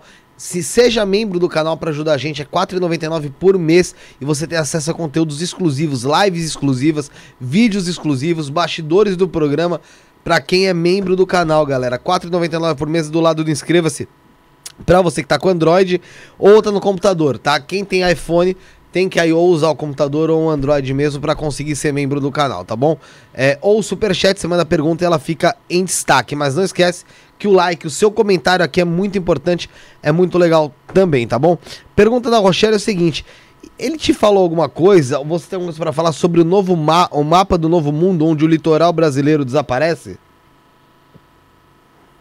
Não, mas ele falou quando com a nossa amiga Suzana Maia Mouzinho, é, que é fundadora do Lar Espírita André Luiz de Petrópolis, que foi grande amiga dela, dele, Chico. Ela foi grande amiga dele. Ela é do estado do Rio Grande do Norte e é, mudou-se para o Rio de Janeiro na, na, na década de 30 ou 40, se não me engano, e conheceu Chico em 1957 em Pedro Leopoldo e a partir daí se tornou uma das grandes amigas de Chico Xavier. Para ela, inclusive, tem um vídeo dela falando isso, viu, gente? Na internet. Dona Suzana fala numa entrevista, ela estava sendo entrevistada por Dona Nena Galves, no programa que a Dona Nena Galves tinha uh, na, numa TV em São Paulo, e ela então revela isso para nós. Eu fui grande, grande amigo dela, eu, Carlos Malab, Sara Malab, aqui do portal Saber Espiritismo, ela nos contou que o Chico é, previu para o futuro próximo, não muito distante, que o Oceano Atlântico sofreria um grande problema de, de explosão de um vulcão, de um super vulcão. Um vulcão marítimo ali? Tem? Um vulcão marítimo, né? É, não, não, não é marítimo. O vulcão é na ilha de Cabo Verde. Ah, não é numa ilha então o vulcão? É, numa ilha chamada Cabo Verde, que esse vulcão explodiria de forma violenta e causaria um tsunami em todos os países do Oceano Atlântico. Vixe. E que o Brasil seria especialmente afetado uh, principalmente no, no, na, nos estados é, que margeiam o Atlântico, nos estados da região norte e nordeste e sudeste do país. para quem é bem complicado, sem, mas não tem um, tem um, desculpa se eu deixei passar. Tem algum ano que, que diz isso, alguma coisa perto, próximo de algum ano? Que aí vai ser os anos que eu não vou tirar férias na praia. Vou, vou me reservar de ficar calado. É, não, não, tem, não tem uma data, né? Que, é... que se especifica isso. É, procurem o vídeo dela e ouçam. Ô, tá. Geraldo, tá. é, você falou agora há pouco sobre as pessoas que se suicidam, por exemplo, com armas de fogo na cabeça, que voltariam com sequelas é, mentais, né? E quando a pessoa tem mortes violentas é, de outras formas, em, ou até em outros membros, que tem danificações no corpo, elas geralmente voltam com, outras, com outro tipo de sequela também? Não, porque neste caso não há culpa. Não, mas e se, vamos supor, ela se joga num prédio? Não, assim, né, Mas isso, aí, é isso aí é suicídio. É. Ah, tá. O problema... Então, entendi falando errado. de morte violenta normal. Ah, assim, ah, então não, me perdoa. Aleatório, acidente, por exemplo. Não, o, gran, o grande problema é a pessoa se infligir algum mal físico. Entendi. Então, ela, ao desencarnar, ela leva e vê que a vida continua, ela, ela, ela desenvolve uma grande culpa. Essa culpa é que, de, que desnorteia tudo, entendeu? Ah, Agora, a pessoa que, que morre, que a Uma gente queda chama de, de avião, de morte violenta, é. ou seja, num flagelo diverso, né? Por exemplo, a pessoa que, que morreu numa enchente. De vez em quando aqui no Brasil nós temos essa, essa calamidade enche, da enchente que leva muita gente embora, especialmente nos estados do Sudeste, né? Que tem muito morro e chuvas intensas durante o verão. É, ou então, vamos supor que a pessoa esteja numa cidade aí colombiana ou, ou, ou, ou do México, e que, e que, no caso do México, é muito comum terremoto, né?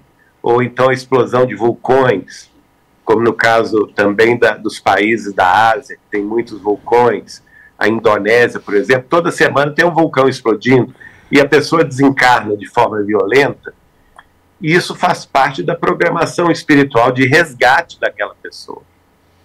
Sim. Né?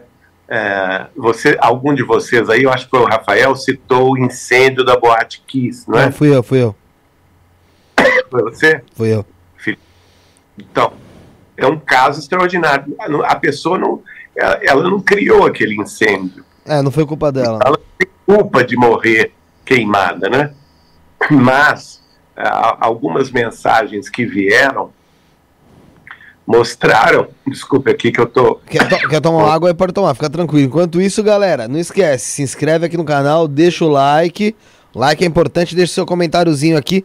Tem cada uma aqui no chat, eu vou te falar, viu? Olha, é só loucura. E tem membro novo e daqui a pouco tem pergunta desse membro novo, hein? Vou dar um alô quem é. Vai lá, pode completar, Geraldo. Então, então essa pessoa desencarna liberada da culpa de outras vidas, porque ela reconhece que ela cumpriu o programa de resgate. Entende? Entendi. entendi. Ela se torna, inclusive esses, muitos desses mortos na Boate Kiss escreveram através de diversos médios dizendo que nada sofreram, que eles chegaram no mundo espiritual liberados, felizes por Sim. terem cumprido o karma. Entrando no meio disso, é, é, real que quando algumas pessoas, vamos supor, no caso de um acidente de avião, é, muitas delas não sentem nem o impacto, nem a dor, porque o espírito já é retirado do corpo antes? Não, não é real. O, realmente, o espírito pode ser anestesiado, a pessoa pode ser anestesiada certo. É, pelos amigos espirituais para não sentir dor. Sim. Inclusive, eu tenho uma entrevista do Chico que ele diz isso, eu já publiquei nas minhas redes sociais, que ele diz o seguinte: a maioria de nós não sente dor durante a morte, do processo da morte. Por quê?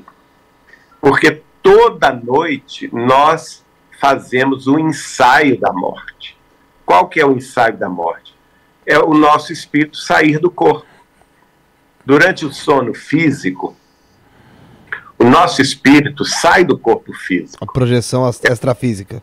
É a projeção astral, ou projeção extrafísica, que no Espiritismo nós chama, chamamos de desdobramento perispiritual. Desdobramento. Né?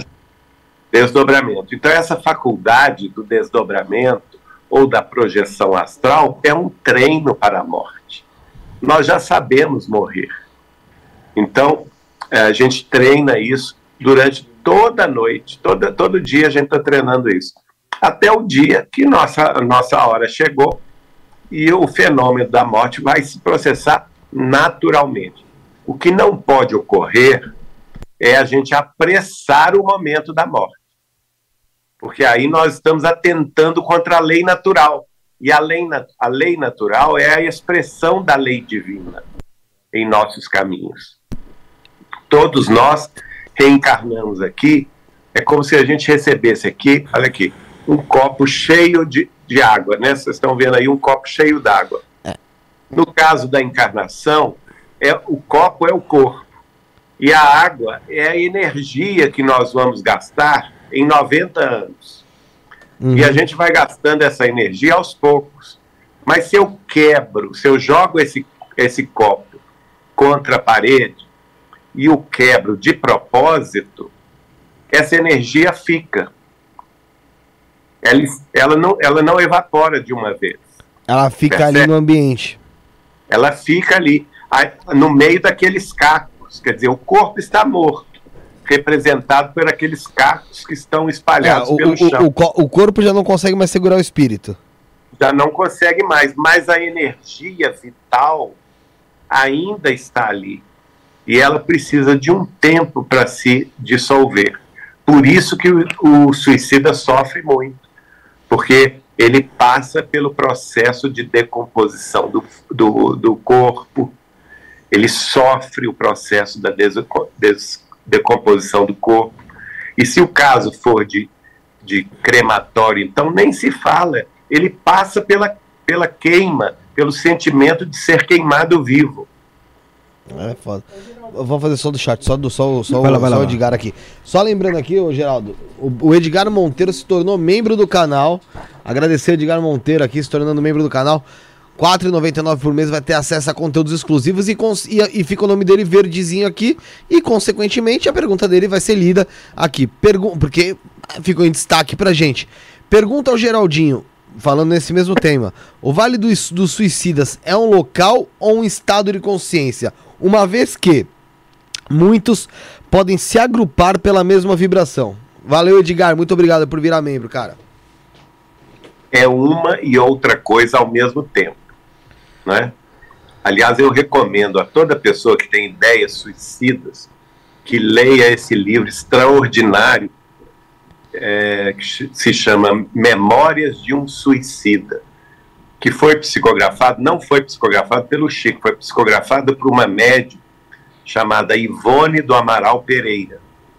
É um livro extraordinário que conta o suicídio de um dos poetas é, portugueses no século XIX ainda e o sofrimento que ele passa.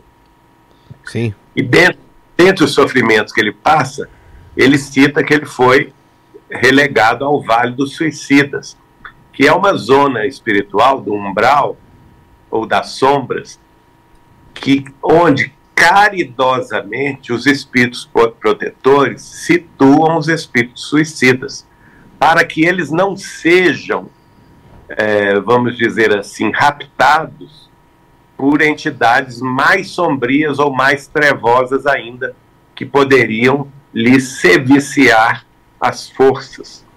Então, o, o Vale dos Suicidas é um vale que protege os suicidas, embora seja um vale de sombra, de dor, porque eles todos estão ali lamentando a, a, o próprio ato infeliz, sentindo na pele ainda a, a desagregação de suas forças físicas e, e, e arrependendo-se tardiamente de terem antecipado o momento da morte, até que um deles seja isso acontece porque ah, no livro dela conta que Maria de Nazaré nossa abnegada Mãe Santíssima, Maria Santíssima, Mãe de Jesus, se encarrega ela mesma de socorrer esses espíritos de suicidas.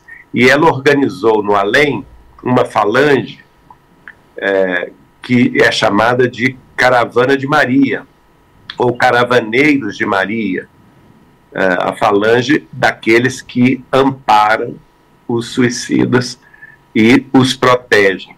E quando um deles tem condição de sair do Vale dos Suicidas, chega os caravaneiros de Maria, devidamente protegidos por armas, né? porque nós estamos falando de, um, de, um, de uma zona sombria do além. Para não serem atacados, eles vão, inclusive, é, é, protegidos pelos guardas hindus, para socorrer este ou aquele e levá-los a uma colônia de reajustamento no mundo espiritual, que, que é também dirigida por espíritos hindus, espíritos de alta sabedoria do, do hinduísmo, é, e que acolhe esses espíritos em suas dependências em regime de internato e em regime de severa disciplina, para que eles, estudando o próprio caso e compreendendo o erro que cometeram, possam se reorganizar nessas instituições beneméritas do além, programando a sua própria volta, talvez no século seguinte ao ato infeliz. Ô, Geraldo, você a gente falou sobre projeção astral. É, acabou de falar sobre projeção astral, astrafísica, viagem astral, desdobramento, como o pessoal quiser chamar, tá? Para não, pra não ser injusto com ninguém. É, após a morte do Chico, você teve algum encontro com ele em, em, projeção astral? Tive vários encontros, né? É a maneira pela qual eu me comunico com ele, de ordinário. Como são esses e... encontros e como foi o primeiro encontro? Olha, o, o, primeiro encontro foi logo depois da desencarnação dele. Eu me encontrava com ele numa praça, uma praça florida, e, sentados num banco, e ele falava comigo, Geraldinho, a Neném, nós tínhamos uma amiga comum, que eu já citei o nome dela, Dona Neném Eloto, que presidiu durante 33 anos a União Espírita Mineira e eu nem sabia do que ele estava falando, né? mas ele falou comigo: Neném está em choque. Quando ela soube da nossa desencarnação, ela entrou em choque e foi internada hoje no Hospital Felício Roxo de Belo Horizonte. De modo que eu quero que você vá lá. E ela clama por meu nome. Ela diz assim: Chico, Chico, onde você está? E e eu quero que você vá lá e diga a ela que eu, agora, no mundo espiritual, eu estou mais livre do que nunca. Eu não tenho mais o impedimento do corpo físico em idade avançada que me impedia de viajar, que me impedia de ver os amigos. Então hoje eu vou onde eu quiser, a hora que eu quiser eu estou. Então quando ela clama por mim, Chico, Chico, onde você está? eu já estou ao lado dela. Fala com ela isso. E leve para ela uma flor, que nós temos um código. Quando um de nós desencarnasse, eu, ela e Peralva, o código da nossa comunicação é esse. É, é que a pessoa apresente um, uma, uma flor de cujo haste, né, uma, uma, uma planta em flor de cujo haste saiam três flores. De um haste apenas saiam três flores. Esse é o nosso código. E assim eu fiz. Eu acordei, liguei para a, a casa dela. Quem atendeu foi a, a, funcionária dela, Santa. Eu perguntei, Dona Neném está aí? Não, Dona Neném saiu. Mas já eram, o quê? Mais de 11 horas da noite? Eu falei, ah, mas Dona Neném saía essa hora, ela já era mais, tinha mais de 90 anos, né? Aí ela me revelou: não, dona Neném foi internada hoje no Hospital Felício Roxo, em Belo Horizonte. E daí eu comuniquei-me com a família, fui visitá-la, levei a, a flor, e, que eu comprei no caminho, e disse a ela do recado do Chico. Ela começou a chorar e ela tinha ficado muda com o choque, né? Da notícia que ela viu pela televisão, da notícia da morte do Chico. E com a nossa conversa, ela respirou assim, fez aquele, aquele, a, aquele alívio, né? Aquela respiração de alívio. As lágrimas banhavam-lhe a face. E aí ela deu aquele longo suspiro e voltou a falar. Veja que beleza. É, Ela que tinha ficado muda pelo choque, depois da, da, da mensagem do Chico, ela voltou a falar. Então são sempre assim, encontros rápidos, é, certeiros, onde ele me dá uma instrução para fazer e pronto. A não ser o que eu tive mais é, longo, que foi na noite de aniversário de dois, do meu aniversário de, do ano 2003, portanto, no ano seguinte da desencarnação dele, que eu fiquei a noite inteira conversando com ele. Caramba, passou uma noite em projeção falando com ele? É, meu tio avô Zeca Machado me levou até onde ele estava, na Praça da Liberdade, em Belo Horizonte, e ele me deu várias instruções sobre o futuro, todas elas se confirmaram, né? através das nossas tarefas espíritas cristãs. É um, po é, é um pouco invasivo isso, mas quando foi a última vez que você teve é, encontro com o Chico em projeção? Em projeção, semana passada. Semana passada? E vocês falaram sobre o que especificamente? Você pode falar? É uma coisa mais particular? Como é que é? Não, o assunto é particular. Mas é coisa de vocês, então assunto entre, entre vocês, não é nada que afete ali o, aqui o exterior. Que ele fale sobre o mundo em si. Tá. É, Tem uma se... pergunta. Fala, fala. É, ô, Geraldo, a gente vê que hoje a ciência está evoluindo, principalmente a medicina, a genética também, né?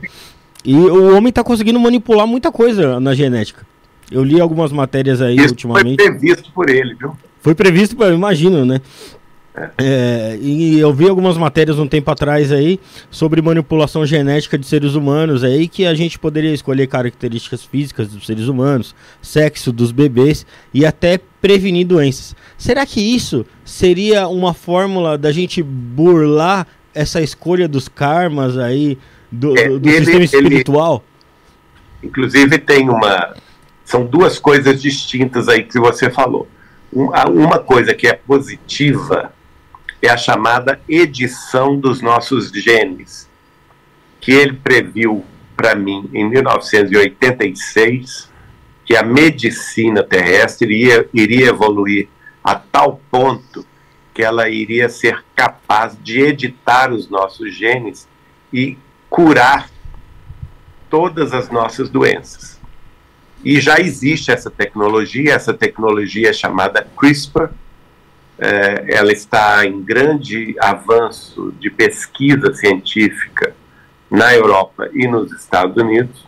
Várias empresas trabalham com essa tecnologia hoje e são empresas de, de ponta é, da, da, da, desse setor de, é, de medicina avançada, né, de, de pesquisa genética. E isso é positivo. Outra coisa diferente é nós querermos escolher, por exemplo, o sexo do nosso filho. E numa entrevista, o Chico respondendo pela intuição de Emmanuel, ele é frontalmente contra essa possibilidade.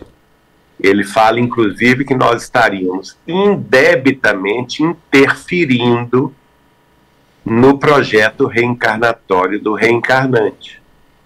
E talvez alterando a vida dele por completo.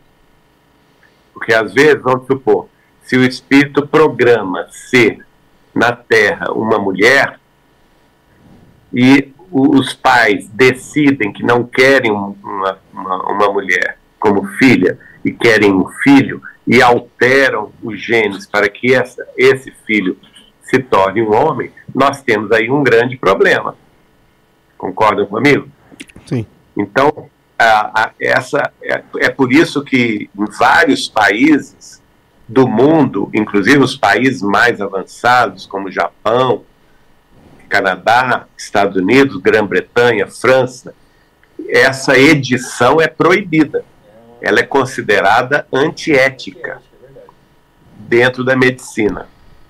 Pode-se fazer? Pode, mas ela está proibida. É, são como os clones, né? É, é É. totalmente antiético, né? E outra coisa também é que o Chico, ele era muito ligado aos animais deles, né? Muito. A todos os animais. O- Chico o- amava os animais. Os animais, eles também têm é, espíritos, eles também têm, têm, têm uma ligação espirituais com a, eh, ligações espirituais com a gente e em relação ao Universo, cons- né? É, em ligação ao consumo de carne também. É, se se é, isso é um fator que faz mal para o ser humano, se tem uma relação kármica no consumo de carne do- dos animais p- p- Esse- por nós seres humanos. E se de fato tende a gente, ah, com a evolução, aos poucos tornarmos cada vez menos carnívoros? Tudo isso faz sentido, né?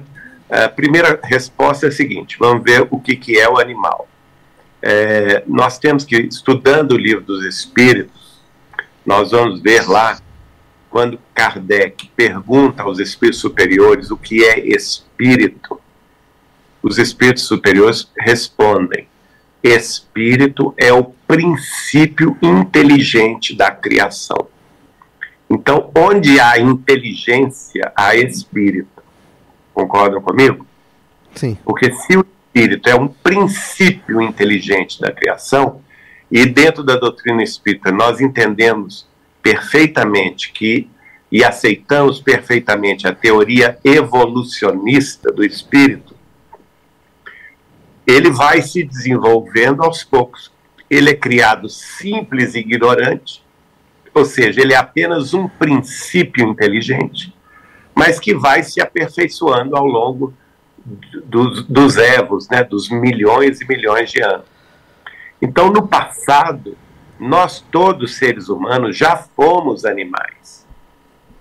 É, e os animais, portanto, têm espírito, só que não são espíritos humanos, são espíritos de animais. Qual que é a diferença entre nós e eles?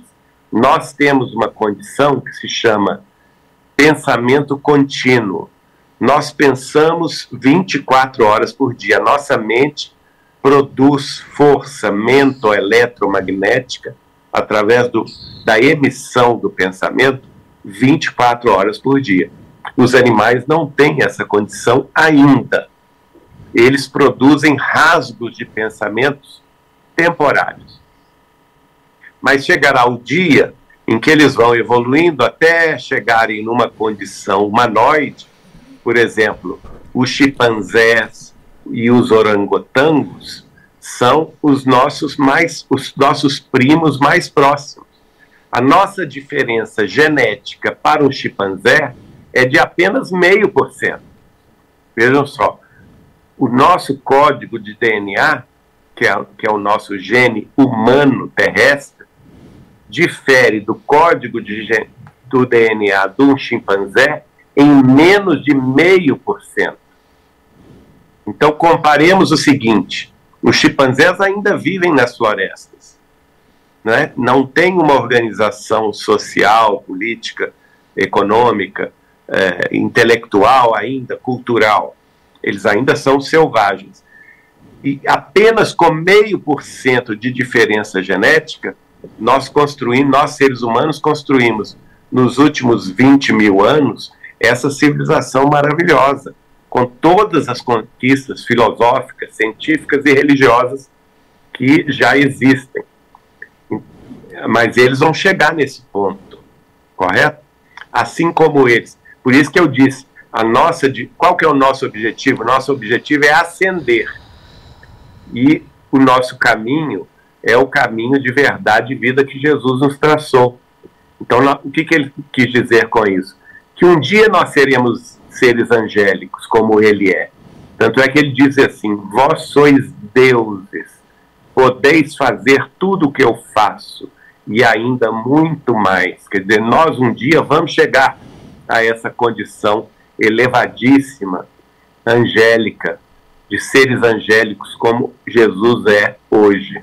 Assim como os animais chegarão a ser seres humanos, assim como também os vegetais que estão abaixo dos animais chegarão a serem também animais. Então, tudo na, na criação divina progride indefinidamente nesse roteiro de ascensão contínua que pode ser caracterizado na Bíblia como a estrada, ou a escada, desculpem, a escada de Jacó. É a escada infinita. Entendi. Geraldo, é, dizem que, você disse também, acho que em outra, em outra ocasião, que a cada 100 anos um dos apóstolos de Cristo reencarna aqui na Terra ou está aqui na, aqui na Terra.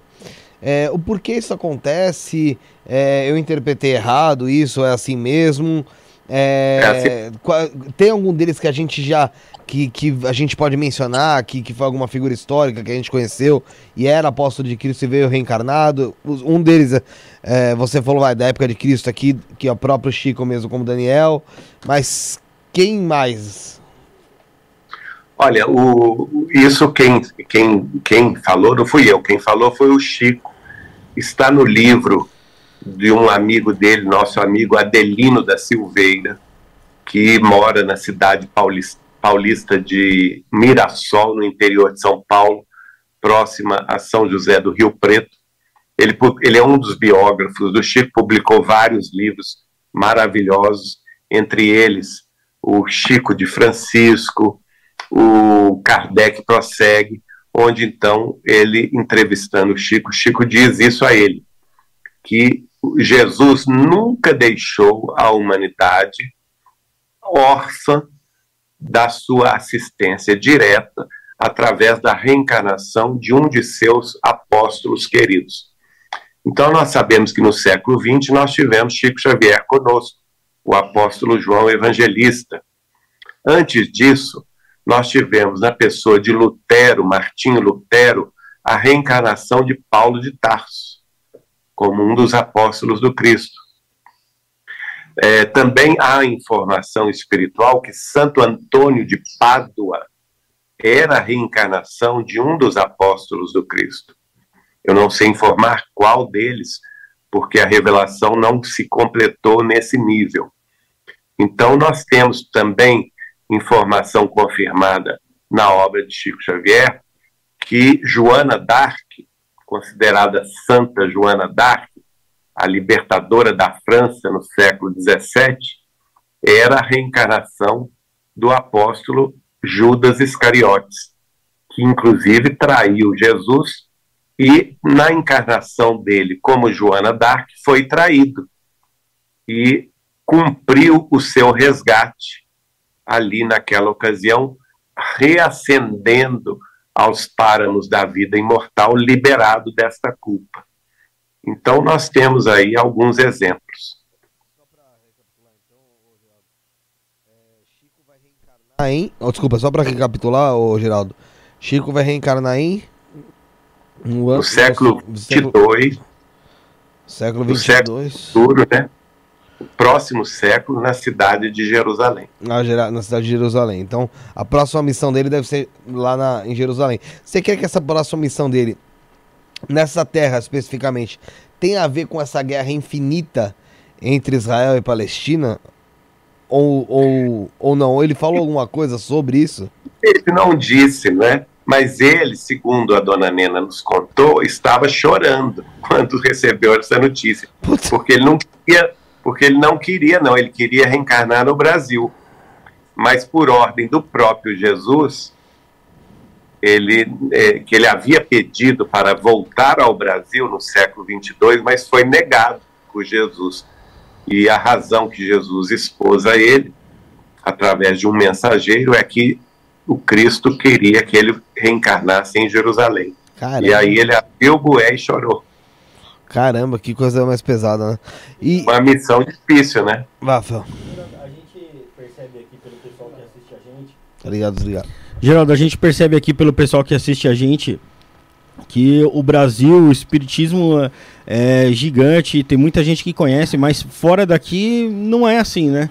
Tanto que o pessoal. Tem, tem muita gente da Europa que assiste a gente aqui.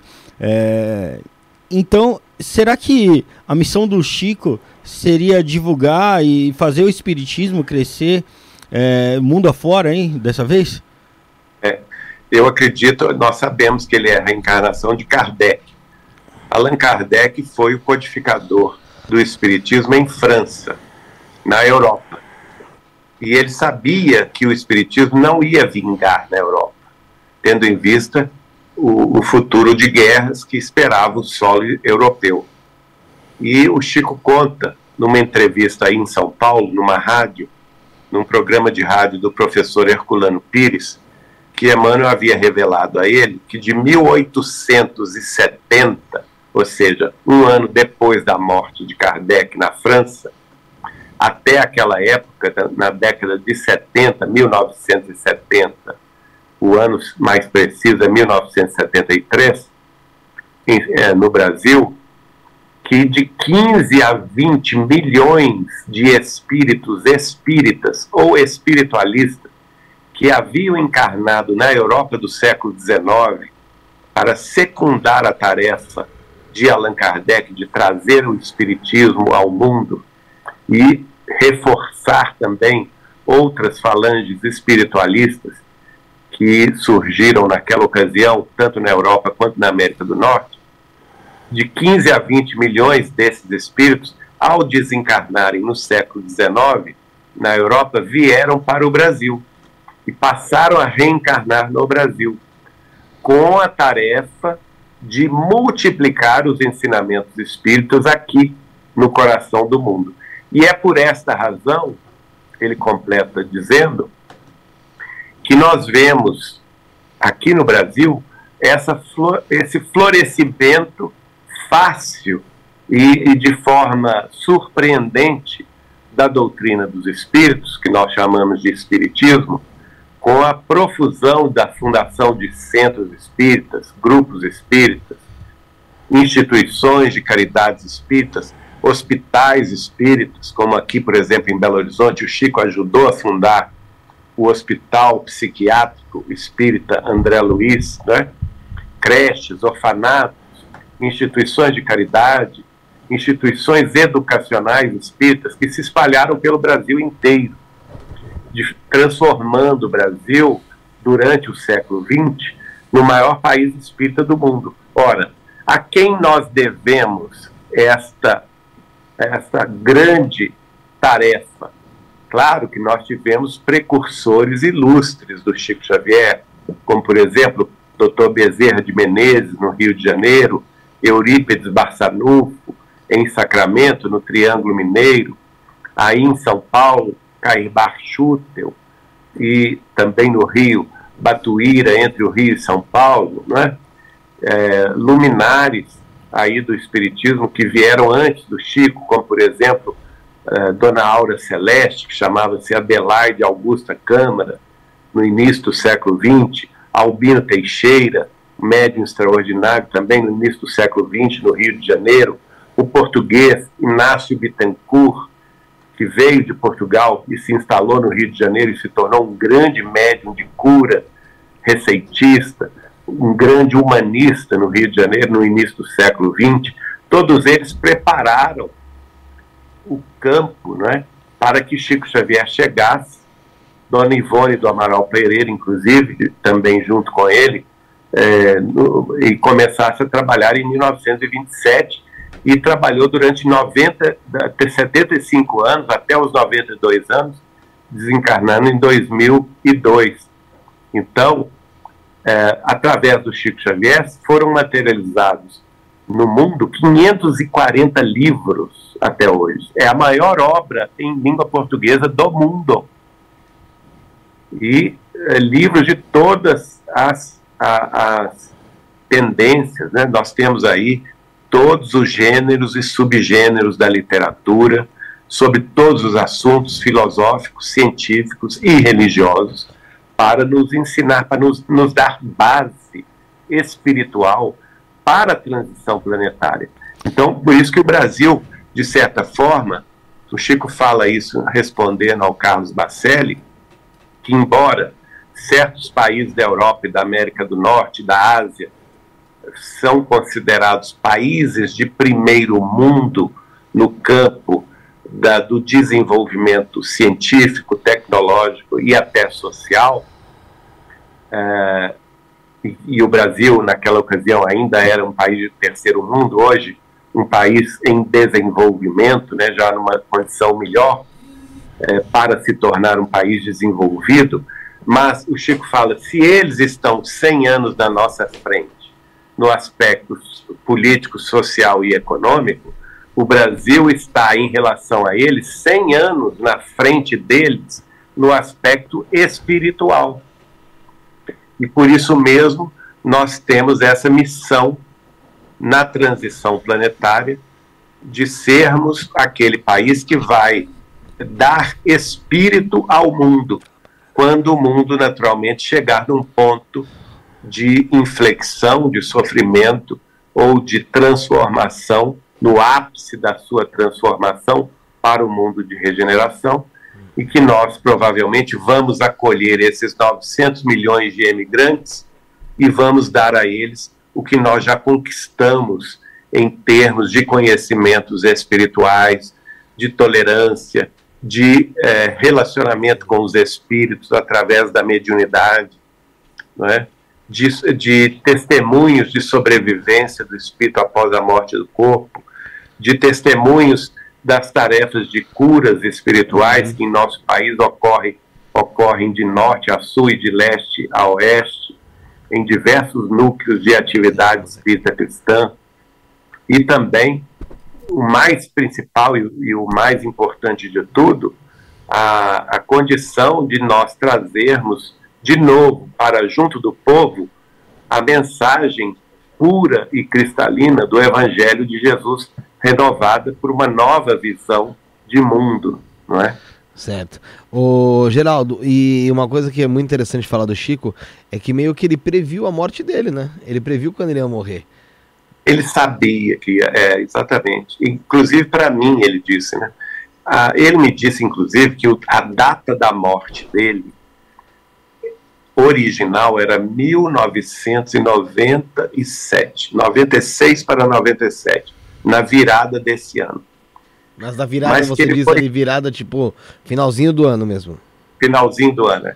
final de 96 início de 97, que seria a data programada pela espiritualidade maior para a partida dele.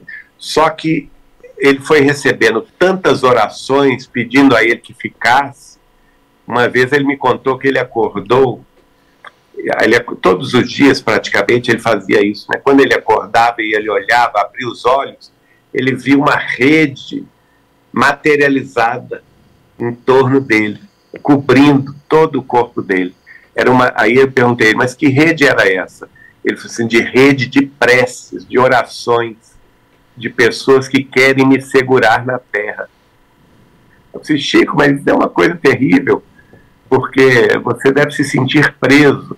Não, Geraldinho, mas essa, essa gente boa, toda essa gente boa ora por nós com muito carinho, com muito amor, de modo que eu sinto a presença deles nas suas preces como um acréscimo da misericórdia de Deus que vai me permitindo ficar na terra e estendendo meu prazo de vida terrestre e eu vou ganhando moratórias. E aí eu já digo a vocês que eu já ganhei seis moratórias mas eu estou para ganhar uma sétima moratória. Então, de 1997 até 2000, até 2002, ele ganhou sete moratórias de adiamento da partida. Caramba! Ocasionadas por essas preces dessa gente boa toda. Aí eu perguntei a ele, mas como que é isso? Se for assim, o senhor não vai desencarnar nada. Nunca, Nunca né? né? É. Porque eu, eu mesmo sou um que vou, te, vou rezar para você ficar sempre, que eu não quero ficar sem você. Aí ele riu e falou comigo assim: Ah, Geraldinho, mas um dia vocês haverão de esquecer de mim. E nesse dia, talvez o Brasil tenha uma grande alegria. E vocês saiam para comemorar e esqueçam de rezar por mim. E nessa hora eu vou dar no pé Caramba, e... e foi exatamente o que aconteceu, porque foi o dia que o Brasil ganhou a Copa do Mundo, vencendo a Alemanha por 2 a 0. Eu mesmo estava nas ruas de Belo Horizonte comemorando, nem lembrando de Chico Xavier. Foi, foi o pentacampeonato em 2002. Justamente. É. Nossa, é, é assim, é lógico, muito, muitas pessoas incrédulas, céticas vão falar, ah, coincidência. Mas que puta coincidência, né? Se fosse, né? Não foi Porque é muito, é muito específico. Existe, é. existe realmente o fato dele ter falado que ia ser no domingo ou não? Não, não, não. é que eu saiba, não, né? Não comigo, pode ter falado com outra É porque assim, pessoa. assim, você sabe que as histórias elas vão se completando, né? É. Não, de... comigo ele não disse dia nem nada, ele só falou isso, que haveria de ser um dia que o Brasil teria tanta alegria que essas pessoas que oram por ele se, se esqueceriam de rezar por ele. Naquele momento. Naquele momento, e ele daria no pé. E o Eurípides nos contou que no dia ele apenas pediu, já era mais ou menos sete horas da noite, ele, ele se levantou, que ele estava descansando, se levantou e pediu a, a, ao Eurípides e à dona Dinorá, que trabalhava com ele, que trouxesse a ele um, um café com leite e um lanche, se não me engano, um, um, pão com manteiga. E ele lanchou. A única pergunta dele foi: qual foi o resultado do jogo? O Brasil ganhou? E ele fala: ganhou, o Brasil é pentacampeão. Ah, que beleza. E, né, e depois disso, depois de tomar o seu café com leite, o pão com manteiga, como bom mineiro, né? Ele simplesmente se desligou do corpo e foi embora às 7h15 da noite, do dia 30 de junho de 2002, há 20 anos atrás. E como é que você recebeu a notícia do desencarne dele, ô Geraldo? Eu fiquei arrasado, né? Sofri muito, chorei muito. Porque a gente não imaginava. Apesar dele, dele ser idoso, 92 anos de idade, a gente nunca quer que um, uma pessoa tão querida se afaste de nós, né? É verdade, é verdade. Ô Geraldo, mudando de alhos para bugalhos, né? A gente tá falando uma coisa, uma pessoa tão boa. É, nesse mundo que a gente vive, existem pessoas que são muito ruins e pessoas que realmente cometem coisas que são barbáries, né? Essas pessoas, elas voltam para a Terra para pagar essa expiação mesmo, ou algumas delas até reencarnam. Tem um planeta que chama, se não me engano, Quiron. Dizem é, que. Não. Oi, pode completar essas pessoas, uh, o Chico nos dizia que elas teriam a chance de reencarnar a, somente até o ano 2000. Depois do ano 2000, não mais. Aí, aí elas reencarnariam como assim? Como assim? Aí, aí é, elas, elas estão no processo de degredo da Terra. Esses espíritos estão sendo retirados da Terra. É, ele falou isso com Dona Igorina Cunha, que é sobrinha de Eurípides Bassanufo, em Sacramento. Está inclusive no livro de um dos biógrafos do Chico César Carneiro de Souza, de Uberaba, é, que fala sobre os ensinamentos de Chico Xavier. E ele, e, é, ele me contou isso, e a própria Igorina me contou a mesma coisa, que ele estava lá visitando a Igorina, no Colégio Allan Kardec, ele pernoitou lá em Sacramento, e na, na, no dia seguinte, no café da manhã, ele perguntou a ela se ela, está, se ela tinha escutado os gemidos dos degredados durante a noite, durante a madrugada. E ela falou que não, que não tinha escutado nada, Chico. E perguntou a ele, mas o que que, o que, que você quer dizer com isso? O que que você escutou? Ah, Igorino, durante a noite toda eu fiquei vendo ele se lamentando e me lembrei da, daquela frase de Jesus que haveria choro e ranger de dentes. E eu via naves muito grandes de, de, de extraterrestres entrando nas sombras e nas trevas terrestres e retirando à força esses espíritos das trevas, das sombras, espíritos de criminosos, de grandes culpados, de crimes hediondos, de viciação, de tráfico, é, de, de guerras, com grandes responsabilidades nas guerras, é, espíritos obsessores ter, terríveis, estão sendo tirados e levados para a Lua terrestre, que é um posto intermediário, uma prisão intermediária. Uma triagem. Uma triagem, e de lá eles já estão sendo degradados para um planeta primitivo chamado Quiron. Para mim, ele vai relatar mais detalhes sobre esse planeta, né? É, é de outro sistema solar, não é do sistema nosso solar, é de outro sistema estelar e tem, segundo Chico, a mesma expressão de vida terrestre. Quer dizer, a vida lá é muito semelhante à nossa vida Mas aqui. Mas bem mais primitiva.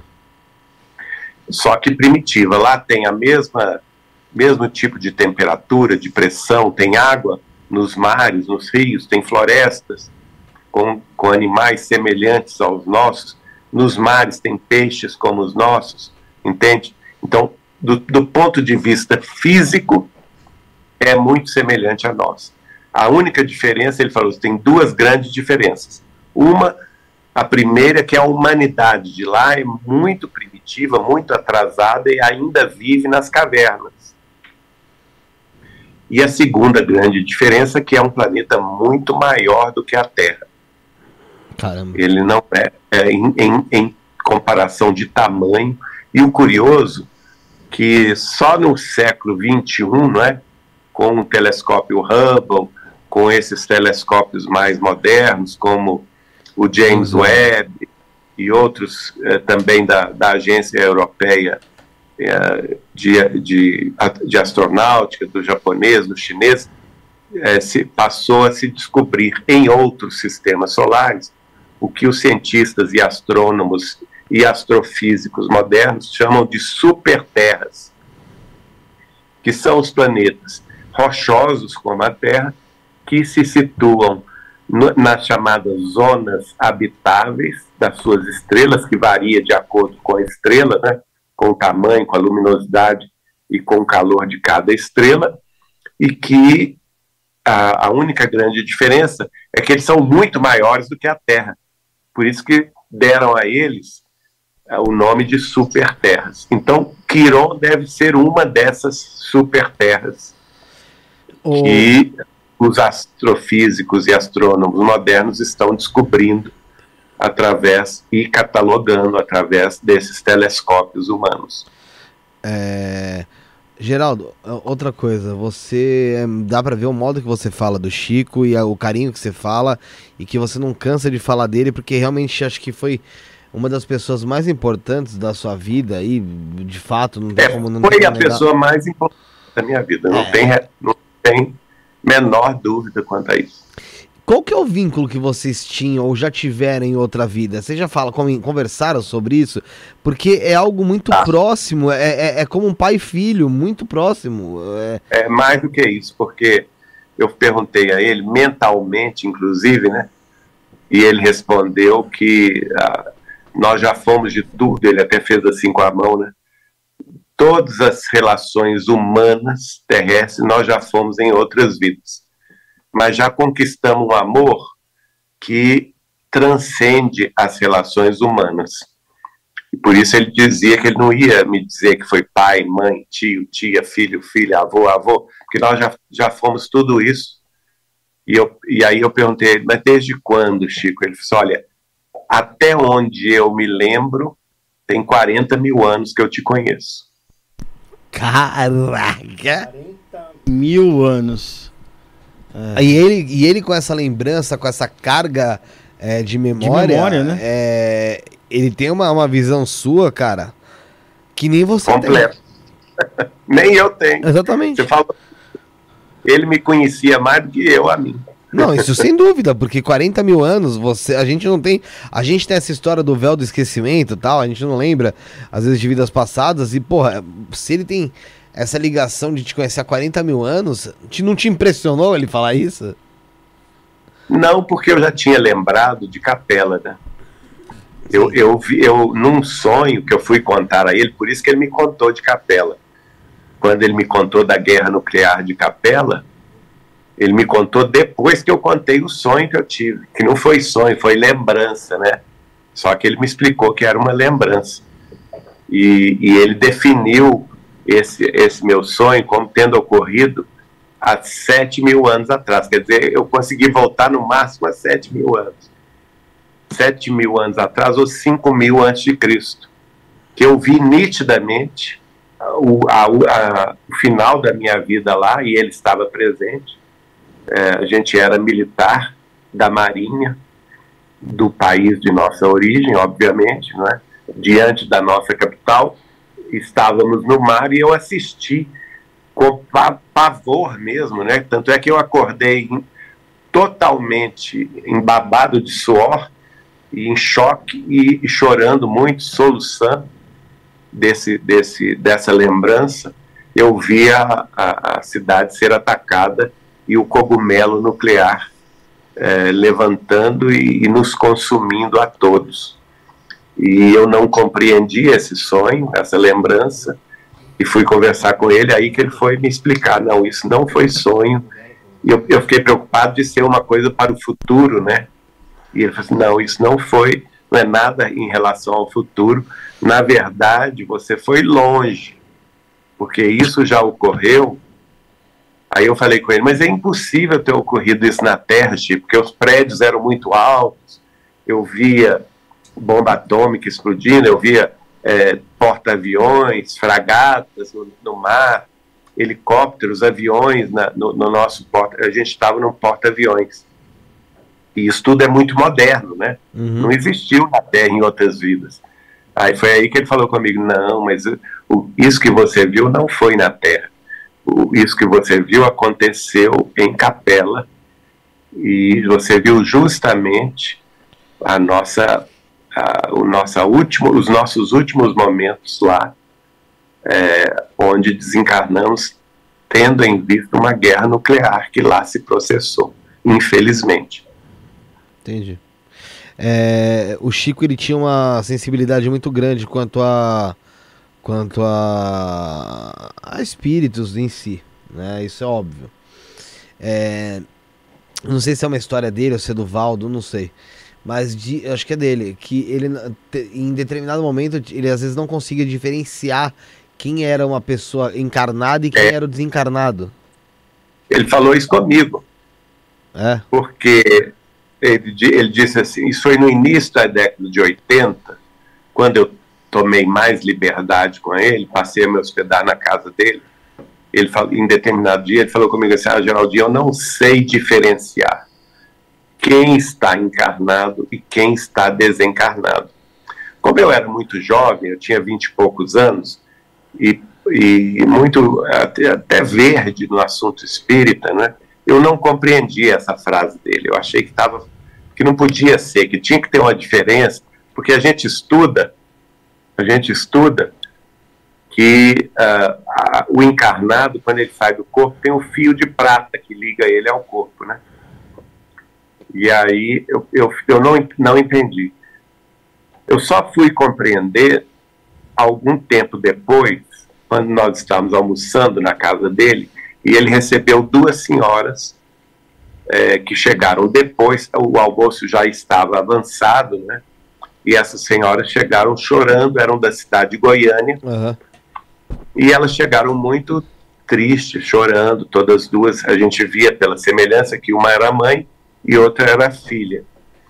E o Chico, muito feliz, abraçou a mais, a mais velha, citando o nome dela. A gente não conhecia, mas o Chico conhecia, e eu vi que eles eram próximos, né? Abraçou, citou o nome dela, aí abraçou a mais nova, citou o nome dela, e depois ele fez a, virou a cadeira assim e abraçou uma terceira. Que o ar. ninguém via. Que ninguém via. Ele abraçou o ar. Abraçou o ar. Sei. E falou o nome dela. Quando ele falou o nome dela, essas duas primeiras desabaram o choro. Ah, que não sei o que e tal. Aí ele ficou espantado com a reação delas. Olha que interessante. Ele, ele não identificou que a terceira era desencarnada. E aí eu fui entender o que, que ele estava me dizendo. Por quê? Ele ficou espantado com, a, com o choro delas e perguntou: Mas por que, que vocês estão chorando?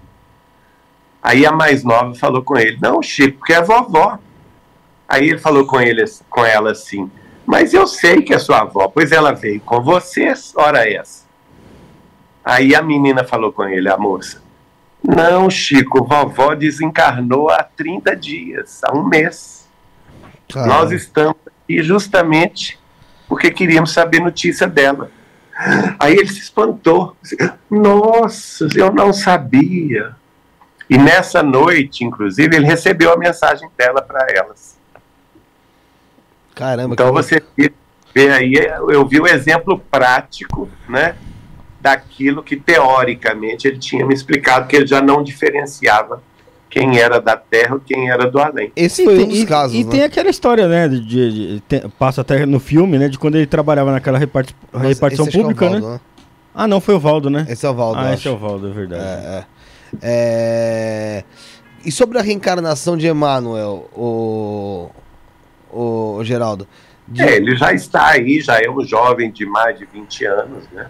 Vocês, vocês que eram mais próximos de Chico, sabem quem é ele? Não, não sabemos. O Emmanuel, é, ele é consciente de, de que ele é uma reencarnação de Emmanuel aqui na Terra? Não sei. Não Como nós não sabemos.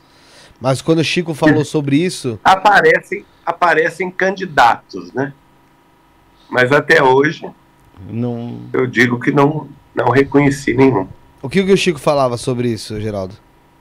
Não, ele apenas falou conosco e com outras pessoas que ele é, seria médium psicógrafo, quer dizer, ele vai ser médium igual o Chico foi, e que o Chico Xavier vai escrever através dele.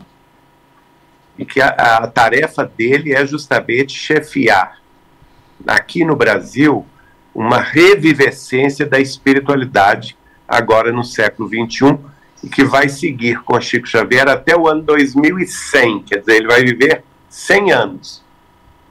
Então ele nasceu no ano 2000. Ele nasceu por volta do ano 2000, né? Ou 99, porque ele nasceu no ano 2000. Segundo então, Chico. Então os dois estiveram encarnados aqui na Terra ao mesmo tempo, né? Já que o Chico desencarnou em 2002. Mas muito só dois anos, né? Mas Chico Para sabia quem era? Ou também não? Sabia. O Chico sabia. O Chico carregou ele no colo, inclusive. Então pode-se dizer então que ele é de Minas? Talvez? Não sei. Eu sinceramente não sei. Mas isso era, algo que, era algo que Chico não, nunca quis revelar para não causar uma pressão em cima da. da Ele revelou da... que seria no interior de São Paulo. Interior Mas São eu Paulo. digo o seguinte: o Chico era um estrategista. Então, hum. Eu não sei se ele disse isso para dar uma dar um olé ah. na gente, né? É, pode ser interior de São Paulo ali, divisa com Minas, alguma coisa do tipo. Mas ou algum estado vizinho a São Paulo, né? É, Mas aí é, o importante, que eu acho mais importante de todos nós, não é procurar Emmanuel em reencarnado, porque isso é bobagem. É, o importante é o que ele falou com a dona Sônia Barçante, quando ela perguntou a ele o seguinte, lá em Uberaba. Quando é que nós vamos, como é que nós vamos reconhecê-lo? Aí o Chico respondeu, pela obra. Então não adianta procurar a pessoa. Nós vamos conhecer Emmanuel reencarnado pela obra executada. Entendi. Porque Emmanuel, como ser humano, ele é falível como nós. Sim. É? Ele pode falir, ele pode deixar o trabalho. Sim. Não é? Com certeza. Então, é, todos nós podemos errar, todos nós podemos falir até no último minuto da nossa vida a gente pode errar, ter uma, ter uma, uma atitude inglória. Embora ele seja um espírito de, de grande evolução, mas na minha opinião, sincera, Chico Xavier é muito mais do que ele. Muitas vezes mais. Entendi, entendi. Isso sem clubismo, entre aspas, né? Hein? Isso sem clubismo, entre aspas. Sem o que? Eu não entendi. Clubismo, eu digo porque você conheceu o Chico. Eu tô falando. Ah, eu tô falando que eu conheci o Chico. Não, não, eu sim, sei. Mas você afirma é... isso porque você conheceu o Chico ou porque você realmente acredita que o Chico realmente era mais evoluído do que. Do que... Não, pelo, pela, pela trajetória espiritual do Chico, que é muito maior do que a trajetória de Amanda. Entendi. Por exemplo, Chico Xavier, na, na, no cristianismo primitivo foi o apóstolo João Evangelista, quando Emmanuel foi o escravo Nestório lá na, na, na, na Grécia Antiga, que se converteu ao cristianismo e se tornou pupilo de João Evangelista, entende? Entendo. É, ele é sempre inferior ao Chico, na minha opinião. Entendi. É, o DJ Marcos Camargo. Depois pergunta a você o seguinte: qual é a tarefa mais difícil? Aqui na Terra, enfrentando todas as lutas, né? todas as dificuldades, todos os preconceitos, todas as perseguições, ou no mundo espiritual? Olha, como eu nunca, eu não lembro do meu do, de quando eu estive no mundo espiritual, para mim é aqui na Terra. Aqui na Terra é, é o mais difícil. Então por... é, é, a mesma coisa. O, os quem tem mais valor, os generais que ficam na capital apenas estra fazendo estratagemas da guerra, ou, ou aquele general que está lá na fronte de batalha. Ah, sim, quem está na fronte de batalha, sem dúvida nenhuma. É quem está no fronte de batalha. É. O Chico é, é aquele homem que está sempre no fronte de batalha, né? Mas dessa vez ele vai estar tá no plano espiritual. E fa dessa vez ele vai estar tá no plano espiritual falando com o Emmanuel. Mas, com é, o Emmanuel mas, mas, olha, mas olha só, a condição dele espiritual é muito superior a Emmanuel. Entendi, entendi. O DJ Marcos Camargo falou: boa noite, sou de Londrina. Você pode contar um pouco da amizade do Chico com o Divaldo Franco? Não posso contar porque nunca vi. Não, não nunca viu essa nunca. Nunca, nunca vi, nunca, nunca vi Divaldo Franco lá. Chico Xavier nunca foi próximo a ele. Quem conta o contrato está contando, uh, vamos dizer assim, fantasias. Mas existia, mas existia alguma, alguma inimizade ou também não? Existia uma, vamos dizer assim, uma aversão. De um para o outro ou só de um, a, a, só do Divaldo ao Chico ou era ambos? Eu vou dizer que eu vou respeitar muito a figura de Divaldo Franco pelos seus mais de 90 anos e vou preferir ficar em silêncio. Beleza. É... Uma coisa que é muito interessante, a gente vê muita gente falando de mediunidade e tal, o, o Geraldo. Mas é, você já comentou em outra, em outra ocasião que o, o Chico ele tinha uma habilidade de materialização das coisas, né? É, isso está no meu livro, Chico Xavier, Mandato de Amor. Nós, nós publicamos essa notícia, inclusive, que até então era pouco divulgada no movimento espírita. Esse, esse livro foi publicado pela União Espírita Mineira em 1992. E lá nós temos o testemunho de pessoas que presenciaram essas reuniões de materialização que duraram três anos em Pedro Leopoldo, lá onde hoje nós dirigimos a instituição que chamamos Casa de Chico Xavier, que era a residência do médium lá na cidade natal dele, em Pedro Leopoldo. E durante três anos ele experimentou, ele como médium de materialização, que entrava em transe profundo, e os espíritos se materializavam luminosamente, usando o ectoplasma dele, e conversavam com as pessoas que estavam presentes. Todo mundo via, né? Então, familiares meus de Pedro Leopoldo, de Belo Horizonte, presenciaram fenômenos, todos os tipos de fenômenos né, de materialização de, de espíritos, de transporte de objetos, materializações luminosas, vozes diretas, é, curas, né? e como também pessoas muito ligadas ao Chico em Pedro Leopoldo, é, como Arnaldo Rocha, que dá um testemunho sobre essas reuniões, é, como a família de Dona Neném Aluoto, que eu já citei aqui, presidente da União Espírita Mineira durante 33 anos, a família de Martins Peralva, que era do estado de Sergipe, mas radicada em Belo Horizonte, a a, a, várias famílias espíritas do Rio de Janeiro. eu cito aqui que partiu para o mundo espiritual esse ano, nossa querida Dona Terezinha de Castro.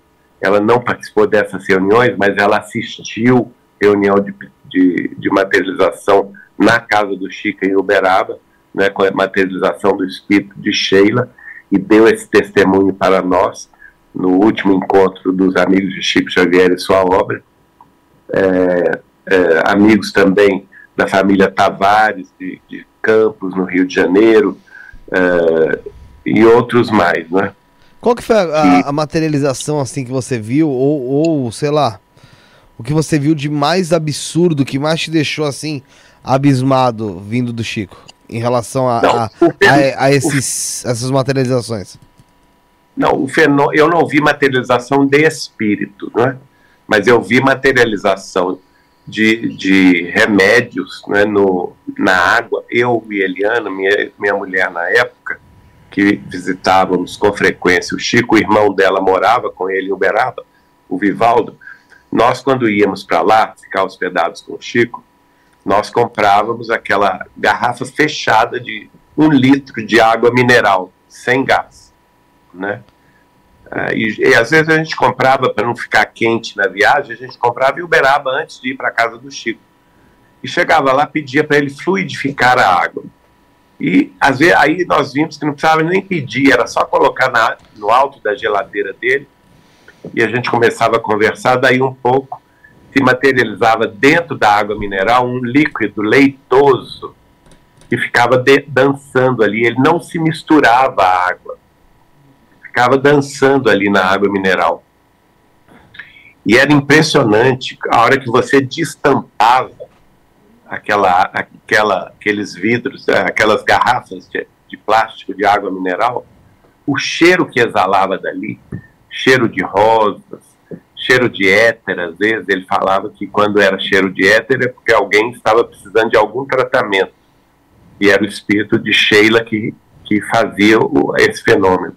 Quando era de rosas, era o espírito de Meimei ou então de Isabel de Aragão, que fazia esse, esse, essa materialização. E aí ele nos explicou o seguinte, ó, cada... Nessa época eu tinha um, aquele filtro de barro em casa, né? Que deixa a água bem geladinha, aquilo é uma delícia, né? E aí ele falou: Olha, Geraldinho, quando você chegar em casa, não derruba a água toda no filtro.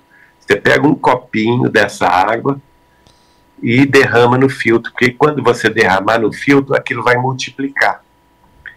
E aí, quando você tomava a água, a água também tinha gosto de rosas. Era um gosto assim maravilhosamente bom gostoso e, e refrescante, a gente sentia um bem-estar extraordinário. Então, uma, um litro de água mineral fluidificado, materializado pelo Chico, durava lá em casa um mês inteiro. Caramba, caramba. E era visível, visivelmente, aquela, aquele líquido branco. Eu não estou falando de um, um, um ponto, não, eram vários, dezenas de pontos brancos que ficavam dançando ali, não se misturavam. Igual você mistura água e óleo, sei, e sei, não, sei. um não mistura com o outro. Uhum. Esse, essa matéria espiritual que se materializava não misturava com a água. Você podia balançar, você podia chacoalhar, não, não misturava, ficava independente da água. Entendi. Uma coisa, bom, é realmente de, de ficar, de ficar perplexo. Tem outra coisa é. interessante, ô Geraldo, que você falou que. Era toda vez que a gente ia lá, viu? Já vira, era costumeiro. Virou costumeiro. rotina. Virou rotina. No final a gente já nem achava tudo normal. Já virou normal. ô, ô, Geraldo, é verdade essa história da NASA com o Chico Xavier? É verdade, é verdade. Como é que é? Que, que, que a minha tia-avó, Nair Machado Pascoal, presenciou a visita que técnicos da NASA fizeram a ele na década de 50. Hum. Uh, e uh, mensuraram a, a, aura dele. Uh, Para medir a aura dele? Medir, a, vamos dizer assim, a, a irradiação eletromagnética proveniente da, dele. E chegou-se à conclusão: nós, cada um de nós, tem uma aura que, que é, provavelmente tem alguns milímetros e alguns, alguns de nós chega a um centímetro ou um pouco mais do que isso, tá? tá. A de Chico Xavier tinha 15 metros. É, eu acho que é uma boa diferença. É, né? é uma... Olha a diferença, a diferença evolutiva nossa para eles. Cara, mas... Eu como também ele recebeu, isso já está em livro, inclusive, ele recebeu a visita de representantes da União das Repúblicas Socialistas Soviéticas, em plena Guerra Fria, na década de 60, em Uberaba, e que queriam que ele é, mudasse para a Rússia para é, trabalhar na, num, num, projeto secreto russo de controle é, mental é, vinculado à, à, à, Guerra Fria. Que, obviamente que ele, que ele recusou. Ofereceram milhões para ele, ele não quis ir de jeito nenhum. Caramba, isso aí eu não, essa daí, essa eu não sabia. Essa daí eu não tinha, não tinha ideia mesmo. É, ele, ele conversava, falava, a gente já tá chegando no final, tá? Pra não. Eu sei que a gente já, já tomou bastante do seu tempo. Só mais algumas perguntas aqui. A uma hora já virou três, né? É, uma hora já virou quatro logo. Ele falava sobre cidade de vidro, ET, ele falava sobre, sobre extraterrestre? Falava muito. Falava sobre alguma data que, que, que essa visita ou que se revelaria ao, ao, ao povo a comunicação? Si? A visita sempre existiu, né? É, é verdade. É. E ele, Chico Xavier, teve vários encontros. Mas no programa Pinga Fogo tem lá ele próprio dizendo isso, que o dia que a, os humanos terrestres estabelecerem a cidade de vidro na Lua, que é a base terrestre permanente na Lua, inclusive ele faz uma previsão interessante que se confirmou, que ele fala que nós encontraríamos na Lua água em abundância, oxigênio, azoto, matéria plástica, vidro e alumínio. Olha só. Uhum. Para construir essas cidades de vidro. Isso tudo a NASA já comprovou, já achou. Água já achou, azoto, oxigênio, alumínio, vidro, a China que achou. Ela achou no, na parte escura da Lua, recentemente, esse ano mesmo, formações de vidro em forma de bolinha de gude, sabe? No solo lunar. Quer dizer, tudo aquilo que Chico previu há 51 anos atrás, em 2022 foi confirmado. 2021, 2022, pela NASA e pela Agência Espacial Chinesa. Então, e nós sabemos que os Estados Unidos está na frente na construção dessa base. E o Chico completa dizendo: a partir do estabelecimento dessa base, civilizações extraterrestres, até de outras galáxias, quer dizer, não só próximas, mas até vindas de outras galáxias, vão se apresentar para nós. E ele completa dizendo: e nós reconheceremos, enfim, entenderemos, enfim, que nós somos, nós não somos o único mundo criado por Deus, né, que fazemos parte de uma família universal. Entendi. Geraldo, penúltima pergunta. Ah, desculpa. Penúltima pergunta para você. É, você também como médium, é, convivendo tanto tempo com o Chico, como é que funciona essa ligação do espírito com o médium para, vamos supor, ele fazer uma psicografia, uma psicofonia, é, ele passar um recado. Como é que como é que isso, como que existe essa interligação? Isso falando não só pelo que você vivenciou com o Chico, mas pelo que você vivencia também sendo médium. A mediunidade, o, o veículo da mediunidade é o pensamento, né? Nós entendemos com as explicações de Allan Kardec e Chico Xavier, principalmente pelo espírito de André Luiz, no livro No Mundo Maior e no livro Mecanismos da Mediunidade, que, e também por Emmanuel no livro Pensamento e Vida, que o pensamento humano é uma força mento-eletromagnética. Então, é uma força física.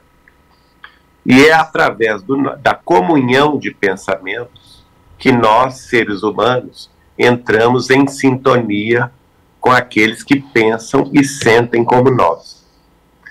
Uh, o, na verdade, tudo se inicia no mundo psíquico humano nas emoções. A emoção é a sede dos nossos sentimentos. Então, nós, ao vivenciarmos o nosso dia a dia, nós somos tocados de emoções. essas emoções se convertem em sentimentos. E esses sentimentos imprimem ao nosso, à nossa mente a produção dessa força mento-eletromagnética que nós chamamos de pensamento. E, e, ao emitir essa força, nós, é como se nós fôssemos uma central emissora de forças mento-eletromagnéticas e, ao mesmo tempo, receptora dessas mesmas forças de mesma vibração, de mesma sintonia. É por isso é que nós entramos em contato muito facilmente com aqueles que pensam e sentem conforme nós pensamos e sentimos, né? É isso que a gente chama de sintonia mental. E essa sintonia mental, quando unimos várias pessoas pensando e sentindo dessa mesma forma, nós ah, ocorre o fenômeno da corrente mental. Né? Certo. É... E aí, Pode na corrente mental, aqui agora é a bateria do celular que vai acabar. Não, não. Na corrente mental, então, se, se, se, estabelece o fenômeno da mediunidade. O que, que é a mediunidade?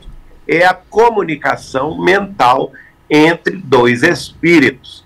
Eles podem ser espíritos encarnados e desencarnados, como entre nós encarnados. Nós podemos ter uma comunicação mental entre nós como podemos ter também no mundo espiritual entre planos diferentes, como podemos ter também com espíritos de outras civilizações extraterrestres. Por quê? Porque o, o, a comunicação é, mediúnica, que na ciência é chamada de comunicação quântica, ela não depende das interferências da matéria. Então, a matéria, o espaço e o tempo não são impedimentos a essa força é, para que ela se comunique em qualquer parte do universo. Entendi. É, Geraldo, só antes da última pergunta aqui, fazer um pedido. O pessoal que está assistindo, novamente, não esquece de se inscrever no canal. Se inscreve aqui no canal, deixa o seu like na publicação, vai deixando seu comentário, compartilha para o pessoal assistir. Se inscreve também, tem o nosso canal Cortes do Isto Não É Podcast Oficial. Lá tem muito corte interessante também sobre espiritualidade. Tem um pessoa, uma pessoa que todo mundo gosta muito aqui, que é o Wagner Borges. Conhece, o, o Geraldo? Wagner é, já Borges? conheço. Conhece? Tem muita coisa do Wagner Borges, por exemplo, lá. Tem o Jordelei do Portal da Portal Paz. Tem muita coisa sobre espiritualidade. É o que mais tem lá no canal canal é, Cortes do Estônia Podcast Oficial, tá? Tem aqui na descrição também nosso Insta, Insta dos apresentadores, o Insta do programa, arroba Estônia Podcast no Twitter, no Instagram, no TikTok é, e no Kawaii. E no Kawaii. Tá? É, e eu vou falar, você que tá gostando da live, faz uma coisa pra gente conhecer você. Primeiro, como a audiência é rotativa, escreve aqui da onde você tá assistindo. Já escreve no chat, tô Sim. assistindo de tal lugar qualquer lugar do mundo e tira um print da nossa da nosso bate-papo aqui, tira um print ou uma foto da sua TV, foto do tablet e marca lá nos seus stories do seu Instagram o arroba isso na podcast ou e também o arroba Geraldo Lemos Neto lá, marca pra gente saber quem é você, você que tá acompanhando, você que tá gostando, né Geraldo? É legal isso, quando o pessoal... E também, viu gente, o arroba Saber Espiritismo. Saber Espiritismo. E eu vou aproveitar para convidá-los todos a participar. Segunda-feira, agora, começa o segundo encontro mundial dos Amigos de Jesus Cristo com Chico Xavier e sua obra Espírita Cristã. É um encontro online, mundial, com participação de 21 pessoas, 21 palestrantes. Aliás, é mais do que isso, porque tem rodas, rodas de conversas também é, vai do, do, do segunda-feira, dia 10 de outubro. Sim. São três palestras por dia, 11 horas da manhã, 5 horas da tarde, 20 horas da noite.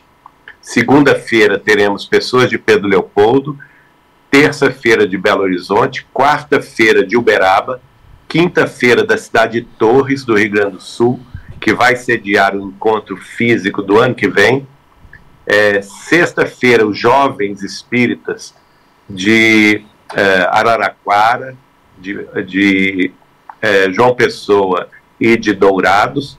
Na sexta-feira são os internacionais, né?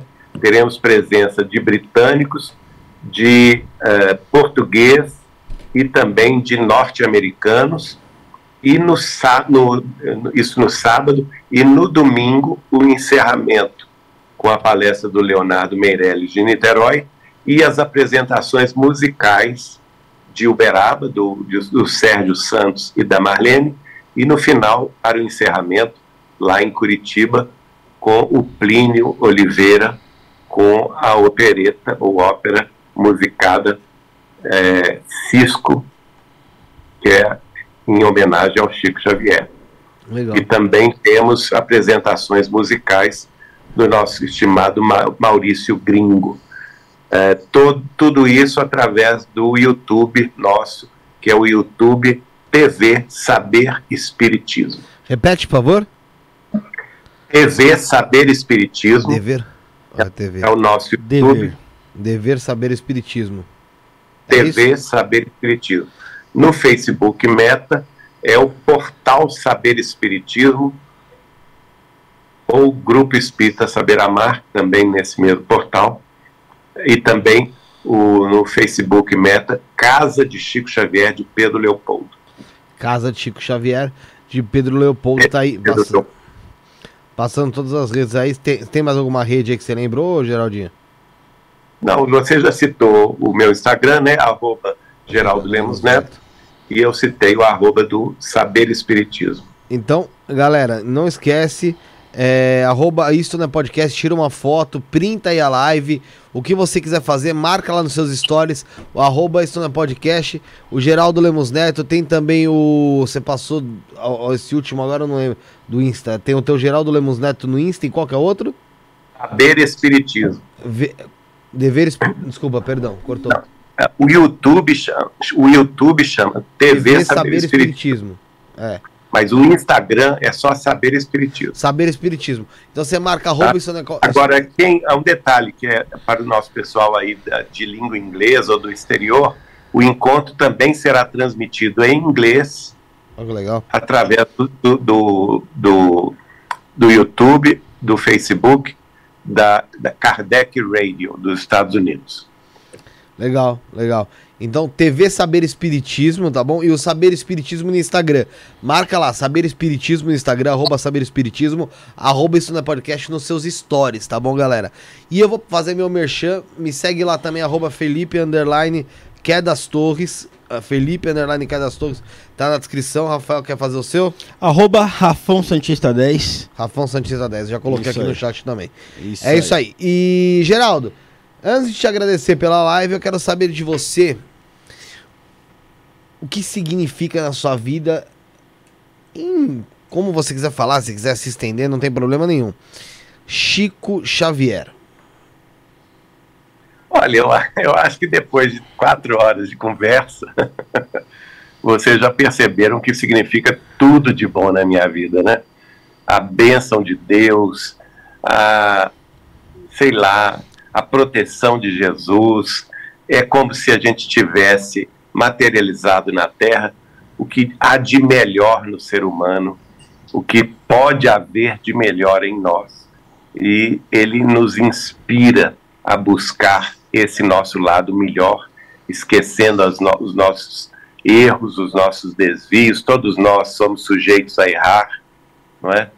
é mas temos a obrigação de nos levantar para vencer a nós mesmos, perseguindo o nosso melhor ideal, a nossa boa parte e fazendo com que este melhor, esta boa parte, se estabeleça em definitivo em nossos corações, fazendo-nos amar uns aos outros como Jesus nos amou, sem diferenças, sem barreiras, sem preconceitos, sem separatividades, porque todos nós fazemos parte dessa grande família universal.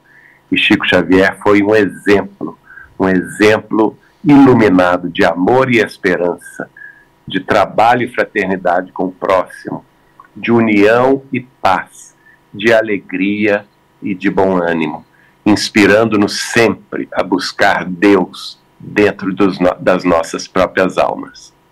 Eu ia te perguntar o que é a vida, mas acho que você já respondeu. Rafael, É. suas considerações finais. É, eu quero agradecer a todo mundo que acompanhou, todo mundo que interagiu aí com a gente. E é, antes de agradecer o Geraldo, eu queria dizer para todo mundo aí que tá no chat, para todo mundo que hostilizou o Geraldo na, na questão política também, que a gente está num momento de tensão e que a gente devia seguir os ensinamentos do Chico, os ensinamentos de Jesus e tudo que esses caras passaram aí pra gente, né? A gente não deve, a gente tem que amar o próximo, a gente não deve, a gente tem que deixar as diferenças de lado e pensar que é, é, a gente tem que é, fazer as nossas escolhas, independente dos outros. E não precisa, Respeitar não precisa brigar, não precisa desrespeitar Rafael, ninguém. Rafael, o mais importante é reconhecer que nós temos diferenças, sim, mas temos que respeitar essas diferenças. Sim, exatamente. Eu vi o pessoal no chat Ah. aqui, uma baita discussão. grande- a grande questão humana, e que eu digo a vocês que eu aprendi com Chico Xavier, é exatamente respeitar as diferenças. Claro que nós somos diferentes, não tenho a menor dúvida disso, mas se nós respeitarmos uns aos outros, respeitar que o outro tem o direito de pensar diferente de mim, que ele tem o direito de escolher um caminho diferente do meu caminho, seja ele em matéria filosófica, econômica, política, social, científica, religiosa, não importa, familiar, não é? Se eu reconheço isso, é, isso não impede que nós busquemos a nossa união como seres humanos, filhos de Deus, e encontrando nessa diversidade imensa que é o planeta Terra, que são as diversas culturas humanas, as diversas nações, as diversas religiões, as diversas procedências de toda, todos os nossos países terrestres, não é? as diversas etnias, as diversas histórias, ah, encontrando essa diversidade magnífica, maravilhosa, que é a raça humana, porque nós somos uma raça só, a raça humana. Nessa diversidade, nós vamos encontrar a unidade, que é a presença do amor em nossos corações. Quem tá Verdade, perdendo é a gente, né, Geraldo? A Afinal- gente, a gente não, não tá numa competição, né? Os caras que estão competindo. A competição é deles. A gente, é, é, quem tá perdendo é, é- é o ser humano, né, Geraldo? Porque eu tava vendo aí, esses dias eu vi um petista matando um bolsonarista, eu vi um bolsonarista negando comida pra uma senhora, falando que ela ia É. receber umas marmitas. Mas- Então, assim, a gente tá vendo Mas, que Felipe, as pessoas estão mas esquecendo do, vamos do ser também- humano. Vamos também dizer o seguinte: isso é minoria, Ah, é minoria. muito- É minoria. é, É, exceção. é, A mino- regra é não minoria, é minoria, mas choca.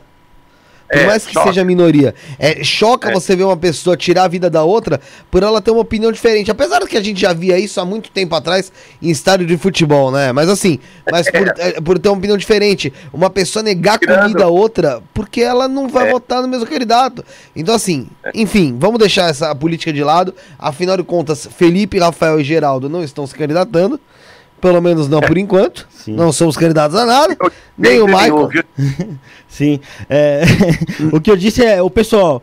Tanto o pessoal que foi lá hostilizar o, o, o Geraldo na- nas redes sociais dele, tanto o pessoal também que vai hostilizar nas minhas é, pelo movimento contrário. Eu acho que isso aí tá tudo errado e, e a gente tá no mesmo país e a gente não tá competindo em lugar nenhum. É isso aí. Muito obrigado, Geraldo. Muito obrigado por, Obrigado. por topar vir aqui Beijo hoje. Valeu. de vocês todos. Geraldo, suas considerações finais, meu amigo.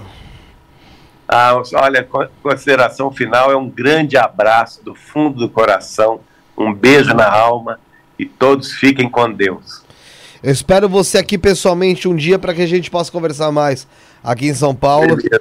É, a gente tá num Muito. local aqui, a gente conversou fora do ar aqui, que pra você é próximo pra caramba. Acho É. que quando você vir pra São Paulo deve ficar bem próximo. E um grande abraço pra você, muito obrigado por essa enxurrada de conhecimento, por essa enxurrada de, de, de histórias, relatos.